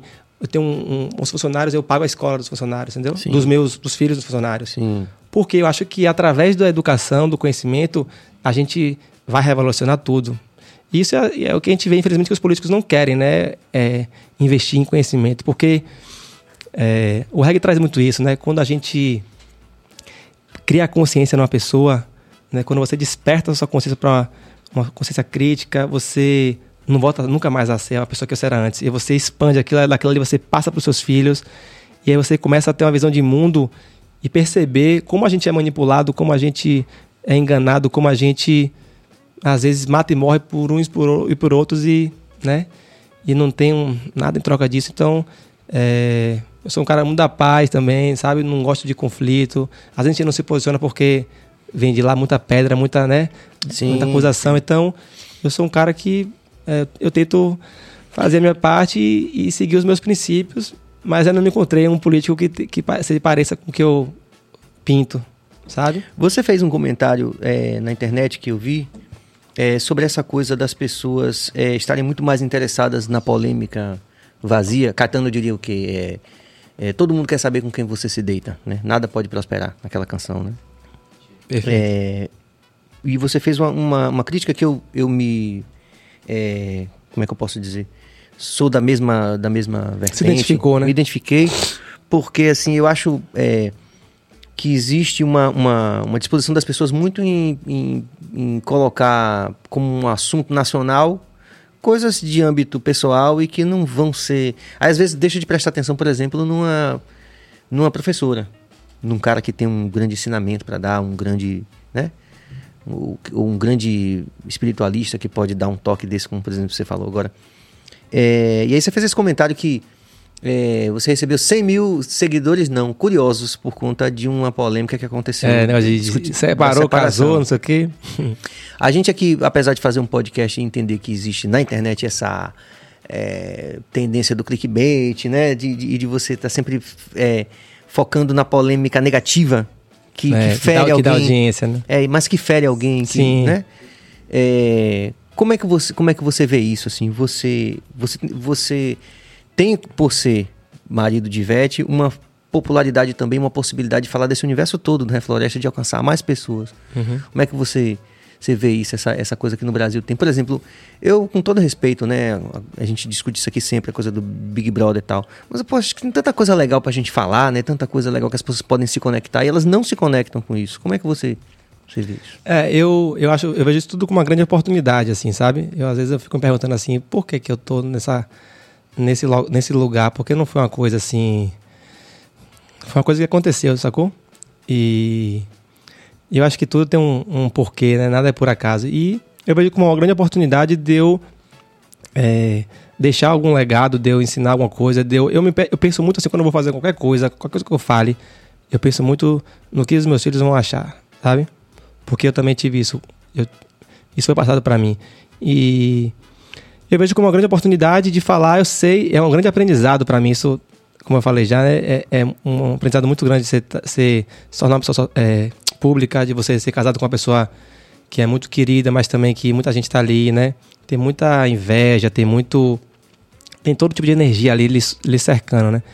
E tem gente que está ali lhe admirando, mas tem gente também que está ali com uma, uma semente do mal que está tentando é, lhe, lhe atacar, lhe atingir de alguma forma. E a gente é. O ser humano é imperfeito, né? Eu nunca achei que, a gente, que nós, somos, nós fôssemos perfeitos e tal. Então, toda, todas as vezes que eu errei, que eu fiz algum comentário, alguma coisa, é, isso foi para mim assim um grande aprendizado de eu é, ter mais cuidado. Acho que esse lance da internet, do, do trabalho que a gente está fazendo aqui agora, é, é uma habilidade que a gente tem que ter de, de comunicar, né? E comunicar não é o que você fala, é o que o outro entende. Então a gente, a gente precisa é, aprender a comunicar bem, aprender a, se, a, conversar, a, a, se, a conversar mais, se relacionar. Acho que muitos problemas acontecem, muitas. É, é, por falta de conversa e, e, por falta de, de um diálogo mais construtivo, sabe? Quando a gente quer julgar muito, apontar o dedo e achar que a gente é melhor, que o outro é pior, inferior, é isso, aquilo. Eu acho que isso só tende a ir para um, um caminho que não vai dar em nada, sabe? Que não vai trazer a solução. Então, é, eu tenho aprendido muito, tenho agradecido sempre e, e graças a Deus assim, tem, só tem acontecido coisas boas e é, é muito mais gente que deseja o bem, que, que, que Deus, né? soma né? do que agressões e, sabe, e diminuições. Então, assim, é isso. Eu tô sempre tentando fazer o meu melhor e quando eu erro, eu, eu reconheço o meu erro e, sabe? Mas a gente tem que se proteger, né? Então, assim, uma coisa. A gente se expõe muito, a gente abre muito essa, essa guarda aí, então. E vocês tomaram muito essa decisão de proteger, proteger, proteger especificamente as gêmeas. Elas estão sempre fora dos holofotes. Sim, né? sim, porque a gente acaba sendo um aprendizado também. Acho que ninguém sabe muito bem o que, é que vai ser essa coisa da, que a gente está vivendo hoje da exposição na internet e tudo mais. Eu acho que a gente é, vai vai pagar um preço por isso, né? Sobretudo quem, quem tem essa notoriedade maior, esse holofote.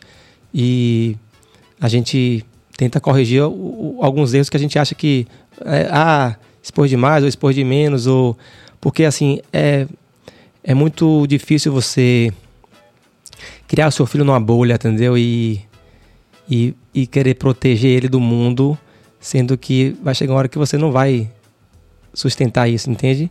Então é preciso, é, não tem como os nossos filhos não viverem experiências com a gente em decorrência dessa notoriedade, dessa fama, eles vão precisar passar por algumas coisas e a gente está tentando sempre ali, com muito amor, muito carinho é, e muita atenção, colado sempre, tentar passar para eles assim de que forma que eles vão é, a, aprender a lidar com isso, porque o que a gente vive, a gente é privilegiado demais, né? A gente tudo tem um lado bom, um lado ruim, né? Mas a gente é muito privilegiado, a gente tem muitas oportunidades e a gente é, consegue proporcionar para eles coisas que a gente não, não recebeu, por exemplo, nossos pais e que talvez pouquíssimas pessoas vão ter.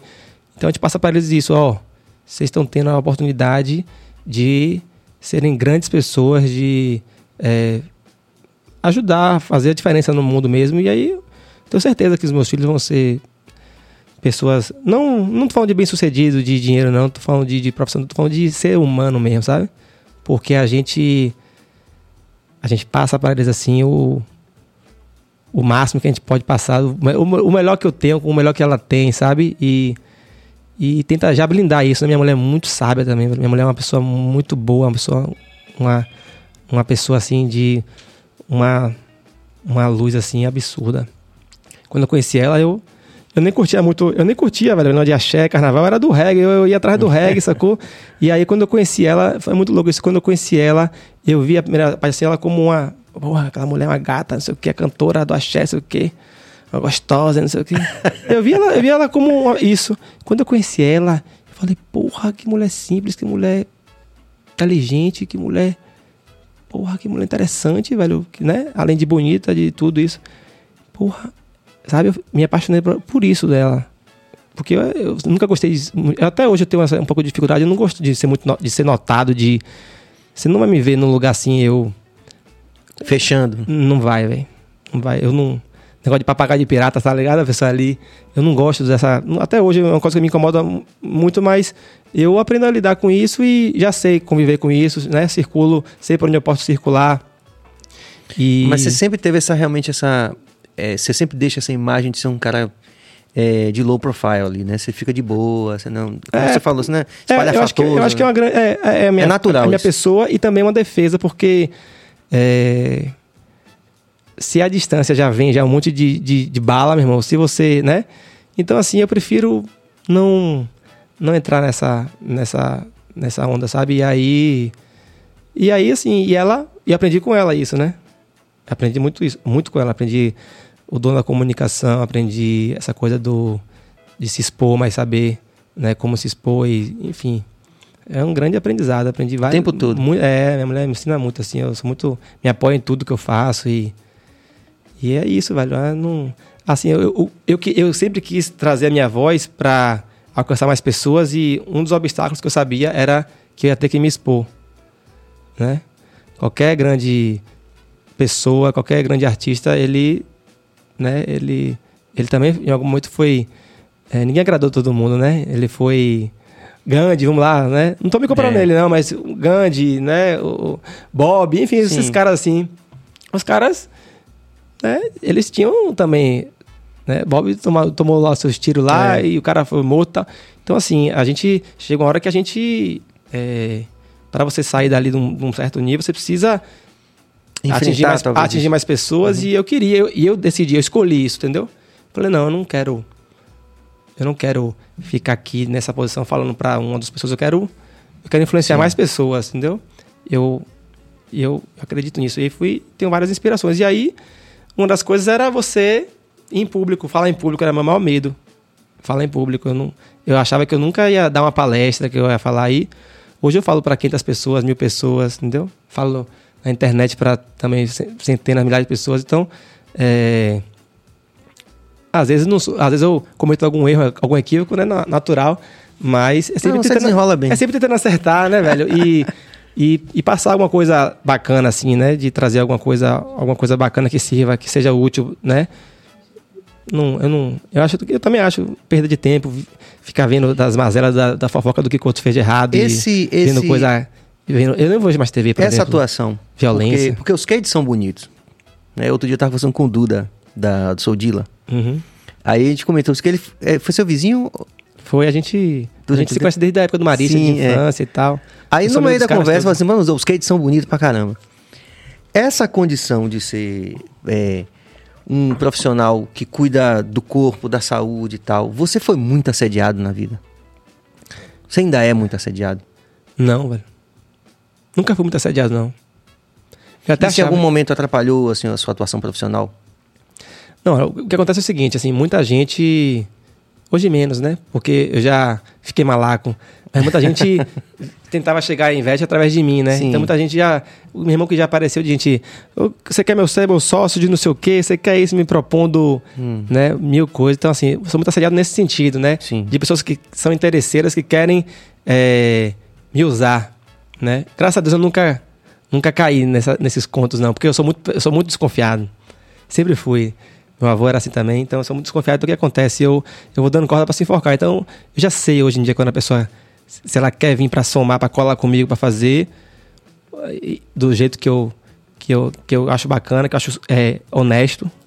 Eu sou um cara muito honesto. Eu, vocês podem pesquisar de meu avô, minha família, vocês não vão achar nada assim, tipo, quem conhece meus avós e meu pai, enfim. A gente tem, eu fui criado muito baseado nisso, nesses princípios, nesses valores. Então, negócio de motreta, velho, de ah, tem um jeitinho aqui, não, não me chame não, que eu, eu prefiro não ir, entendeu? Então, rola muito disso, velho nos meios que eu ando, entendeu? Muita gente querendo ideias mirabolantes, então rola esse assédio. E... Mas aquele do, do assédio do cara, pô, o cara bonitão, tal, o cara... Não, já, já rolou, já rolou isso mais no início e, e eu não percebia. Mas o que acontece? Quando a gente... Quando eu me casei, logo que eu me casei, que eu tive os filhos e tudo mais, eu... A gente a, a, assume uma postura que isso transparece, entendeu? Assim, então, por exemplo é, quando eu cumprimento uma, uma, mulher, uma pessoa, eu, eu aperto a mão da pessoa, eu não. Eu coloco. Eu torno. Eu, eu crio um campo de energia que eu acho que a pessoa não. Ela não. Sim. Ah, assim, no carnaval, quando a pessoa bêbada vem assim, ah, gostoso, não sei o quê. Mas é aquela coisa Sim. da brincadeira. Mas eu nunca, eu nunca, eu nunca fui assediado por uma mulher no meu consultório. Que ficava eu e a pessoa só. A maioria dos meus pacientes foram mulher. Nunca. Nunca rolou isso. Sabe? E sinto assim, a pessoa olha, né?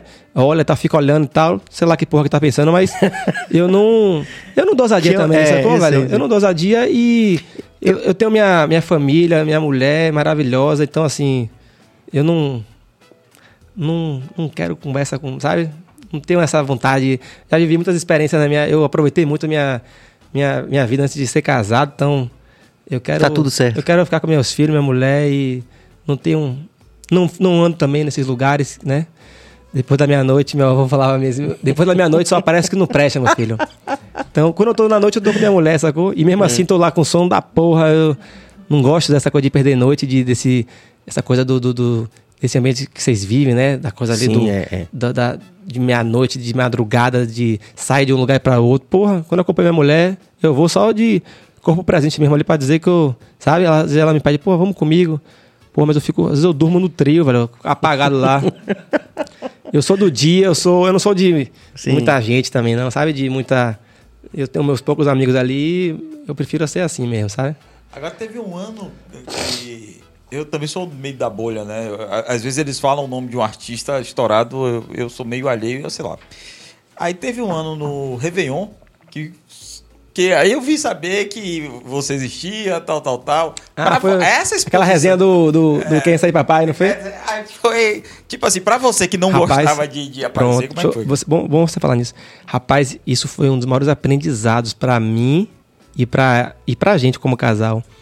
Porque assim, Ivete, ela, cê bem, vocês conhecem bem ela assim, né, quem é daqui da Bahia, ela sempre foi muito, ela é muito brincalhona. Ela sempre foi muito é, moleca, né, de falar, de falar palavrão e tal. Depois que, que Marcelo nasceu, ela até deu uma recuada, né, você vê que Ivete hoje não é mais a mesma que ela era antes. E depois desse episódio, principalmente, o que aconteceu? A gente- a gente- ela sempre soube que a- o, o que ela fala tem um alcance grande. Naquele, nessa resenha aí, qual foi o caso? Resumidamente, né? Fica à vontade. É, foi um Réveillon que foi na. A gente estava em Prado Forte e foi no, no Guarajuba, uma festa fechada. E aí, foi uma festa de. aquele esquema, mesas, né? Um camarote. Aí foi minha família, meu pai, minha mãe, minhas irmãs. Nessa, nessas festas, sabe que os, os parentes chegam juntos, né? e aí, três meses, assim, uma, uma só da família dela, minha família, minhas irmãs, uns amigos, aí tava lá é, o- o Cacau, o piloto, o Fania, a esposa dele, uma galera. Só a gente bem próximo que entra na nossa casa, frequenta. E aí tava todo mundo lá se divertindo, meus amigos também estavam na mesa. Aí lá pras tantas, já era tipo, sei lá, três horas da manhã. Tava todo mundo se despedindo, né? E era, o show dela era o segundo. Eu não sei se foi Nath Roots que tocou antes. Foi- foram três bandas, ela, era sempre, ela sempre fecha. E aí, é, tava aqui na mesa, todo mundo de barriga cheia, comendo, né, aquela coisa de Réveillon mesmo, aquela comilança, bebida. Eu tava sentado aqui de frente, a, a mesa de frente pro palco, assim. Tinha uma pista aqui na frente e ela lá. E ela dançando e tal. Já todo mundo aqui sentado, cansado pra caralho. Aí começaram a gente se despedir. Aí o, o piloto dela, Cacau, que é um grande brother, tava, veio falar comigo. Levantei, falei com ele. Falou, pô, obrigado, né? A gente tinha dado as camisas e tal. Valeu, foi massa aqui a festa hoje, tá? Tô indo. A esposa dele é uma loura. Ela veio falar comigo. Aí deu dois beijos assim, né? Porra. A, a- a esposa, a melhor, uma das melhores amigas de Ivete, inclusive, casada com um cara aqui, a gente é muito super amigo. Deu um abraço, falou, obrigado, Daniel, e saiu. Quando ela viu ela vindo me beijar, ela chegou de lá e falou assim: Quem é essa loura aí? aí, na, na hora que ela falou isso, eu nem. Porque ela, ela várias vezes já ficou. é, de em, em trio, brincadeira.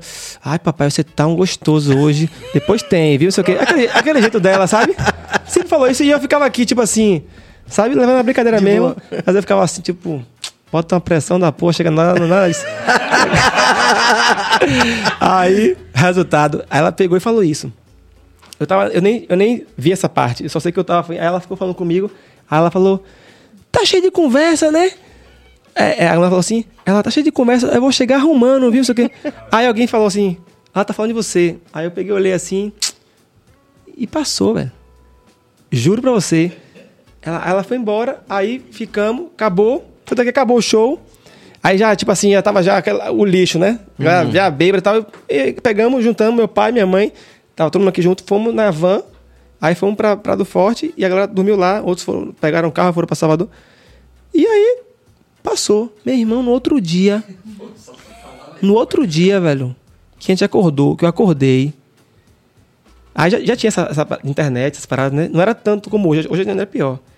Aí tava, tipo, no BATV, em todos esses lugares. Sim. Ivete é, da crise de ciúme com o marido, não sei o quê. Aí, aí eu achei que era uma, uma coisa aqui, assim, pontual, né? Do, aqui na Bahia. Aí meus amigos, qual foi, legão? Qual foi? E eu, porra, explicando, rapaz, não- explicando essa história aqui toda que eu tô falando você. Chegou a hora que eu tava tão já sem paciência, eu falei assim, rapaz, eu tava muito doido, chupei a mulher lá mesmo. e aí ela viu e deu essa merda. Aquela porra foi mesmo, porque já tava chato. Meu irmão, saiu, foi todas as rádios, cam- reserva colocou na camisa, é, quem é sair papai. E aí, velho, aí comecei a ver que a parada era foi bizarro, porque aí começou a ver um, um cancelamento do tipo na internet. Seu moleque, você troca uma. Aí as mulheres Caramba. tomaram muito essa dor, essa dor, né? Porque tem muita mulher que, sim, sim. que sabe que o marido trai, que é isso. Que... Então, assim, eu fiquei como, tipo assim, o safado, o, o galinha, o escroto, que troca essa mulher por uma. Aí, não, sabe o que foi ainda pior, velho? Apareceu uma mulher, que depois eu até soube, que eu fiquei tão puto que eu mandei investigar. Falei, velho, quem é essa mulher? Da onde ela tá vindo? A mulher era garota de programa. Ela apareceu dizendo que ela era aquela loura que tava ali na Caramba. foto, que era, no caso, a, a. Meu irmão. Rapaz, eu, eu, nesse, nessa época eu peguei água, Serginho. Eu fiquei puto, fiquei puto com ela também. E aí, depois desse dia, ela, eu, a gente chegou à conclusão é, que não dá para falar mais qualquer coisa. Sim. E eu falei, ó, a gente precisa se, se resguardar disso, porque aí, ó, o que que teve aí. Aí eu fiquei, porra, imagine, velho, você a vida inteira construindo a sua imagem, né? É... Fazendo na, na, nos seus valores, e aí de repente você fica como. Ele foi me conhecendo, olha, ele foi me conhecendo naquela época. Como um cara, um moleque que Pegou mesmo. Deu em cima, da, deu em cima de uma mulher, na frente da mulher cantando, que é a, maior artista do Brasil. Eu, eu falei, vou falar o que agora, velho? Vou fazer não o quê? Aí ela foi no Fantástico. Ela ficou, me pediu desculpa, chorou. Eu fiquei uns dois dias sem falar com ela, né? Tipo assim, porra, que porra você foi brincar isso? Que porra você foi falar isso, né? Enfim, ela tá, já tá perdoada, mas ela foi no Fantástico e foi falar, explicar e tal. Oxe, quem disse que resolveu uma coisa? Foram uns dois anos eu passando na rua, a galera, quer sair, papai? Não quer De curtição. Carnaval, pô, carnaval esse ano eu não, eu não eu, eu, eu, eu, nem saí de casa ainda porque eu saía. Aí, galera. ah, papai, ah, papai, te pego, viu, papai, não sei o quê. E, e aí, não, e aí, nessa época, rolou o quê? Rolou uma parada. É, que foi a primeira vez que aconteceu isso. Rolou uma energia nesse sentido de tipo. Eu acho que algumas mulheres começaram a ver, tipo assim, Aí tem, Sim, tem espaço. Tem espaço, entendi. E aí eu comecei a sentir, não de coisas assim, de tipo, como você falou de, né, de a mulher se botar e tal, mas eu comecei a, a perceber que. Aí eu falei, porra, aí eu recuei, né, man? Aí eu dei pra trás e é. falei assim, aí eu fiquei um tempo na minha, fiquei puto, foi, demorei para digerir isso.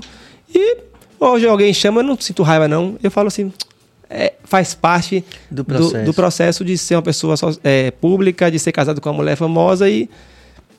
Paciência. Paciência. Entendeu? Eu, eu, eu sei que eu não sou essa pessoa, né? Não, enfim, não tenho essa coisa de querer mostrar quem eu sou e tal. Quem me conhece sabe quem eu sou, então eu, eu, eu sou muito bem resolvido em relação a isso. Mas foi foda, velho. Foi foda, porque, pô, meu filho, meu filho era pequenininho na época, mas um dia ele perguntou: que, que história parece meu pai e tal. Aí eu explico pra ele, tô explicando pra vocês aqui agora, mas foi uma coisa que depois disso aí, ela mesma, ela falou: eu não falo nem mais palavrão no show. Ela travou legal. Pode ver assim os festivais de verão, as coisas que ela falava. Sim. Como ela falava, ela contava história, fazia personagens. Na época, tem uma época que ela era toda boa, conheci ela naquela época de toda boa, aquela música de Pissirico. Ela dizia que ela era piriguete sangaço. Hoje ela não fala, ela não, é. ela não eu acho que, que é todos ruim. os artistas hoje em dia tão, a gente hoje Sim. em dia você tem muito você mais fala cuidado. qualquer coisa, um mimimi da porra, né? qualquer coisa que você fale, você é crucificado. Se você sei lá, tá com a camisa do Brasil, você é Bolsonaro, se você bota é, a camisa é, vermelha, você é. é PT. Meu irmão, hoje você não pode fazer nada porque a galera vem Sacou? É.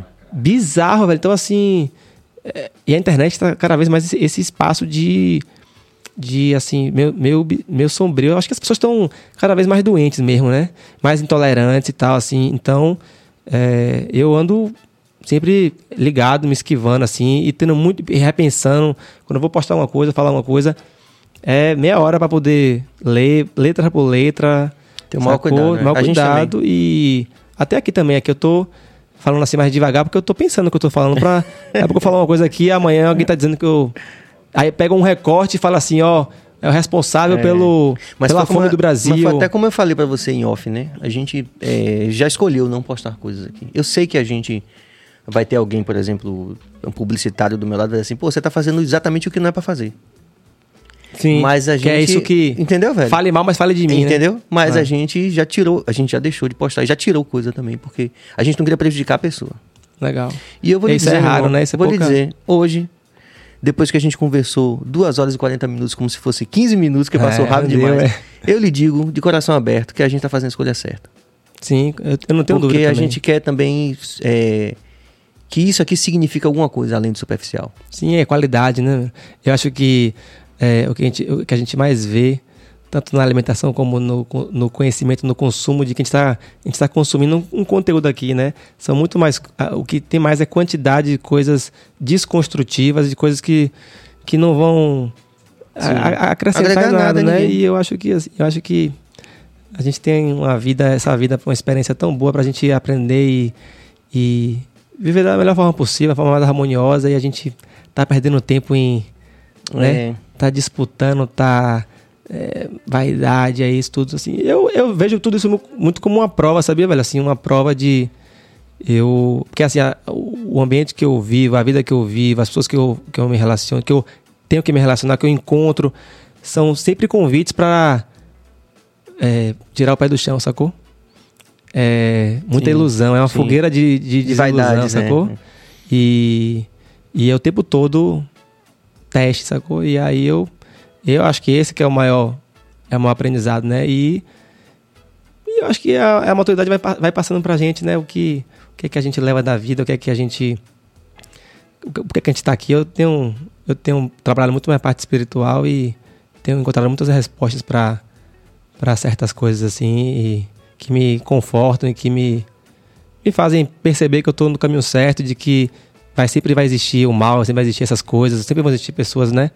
E a gente vai acabando, a gente vai naturalmente atraindo as pessoas é, com a mesma sintonia que você, entendeu? Como uma rádio, você vai, você vai naturalmente, é, às vezes deixando de conviver com algumas pessoas porque você, né? Você já está num, num nível, numa evolução, num, você já está dando valor a outras coisas. Outra, então, outra você, frequência, né? É, você vai selecionando isso e, e a vida. E a gente vai. É, é como uma, é passar de fase. Tem uns que passam no videogame de fase rápido, né? Tem outros que ficam ali na primeira uma fase. Demora uma cara. Uma vida, né?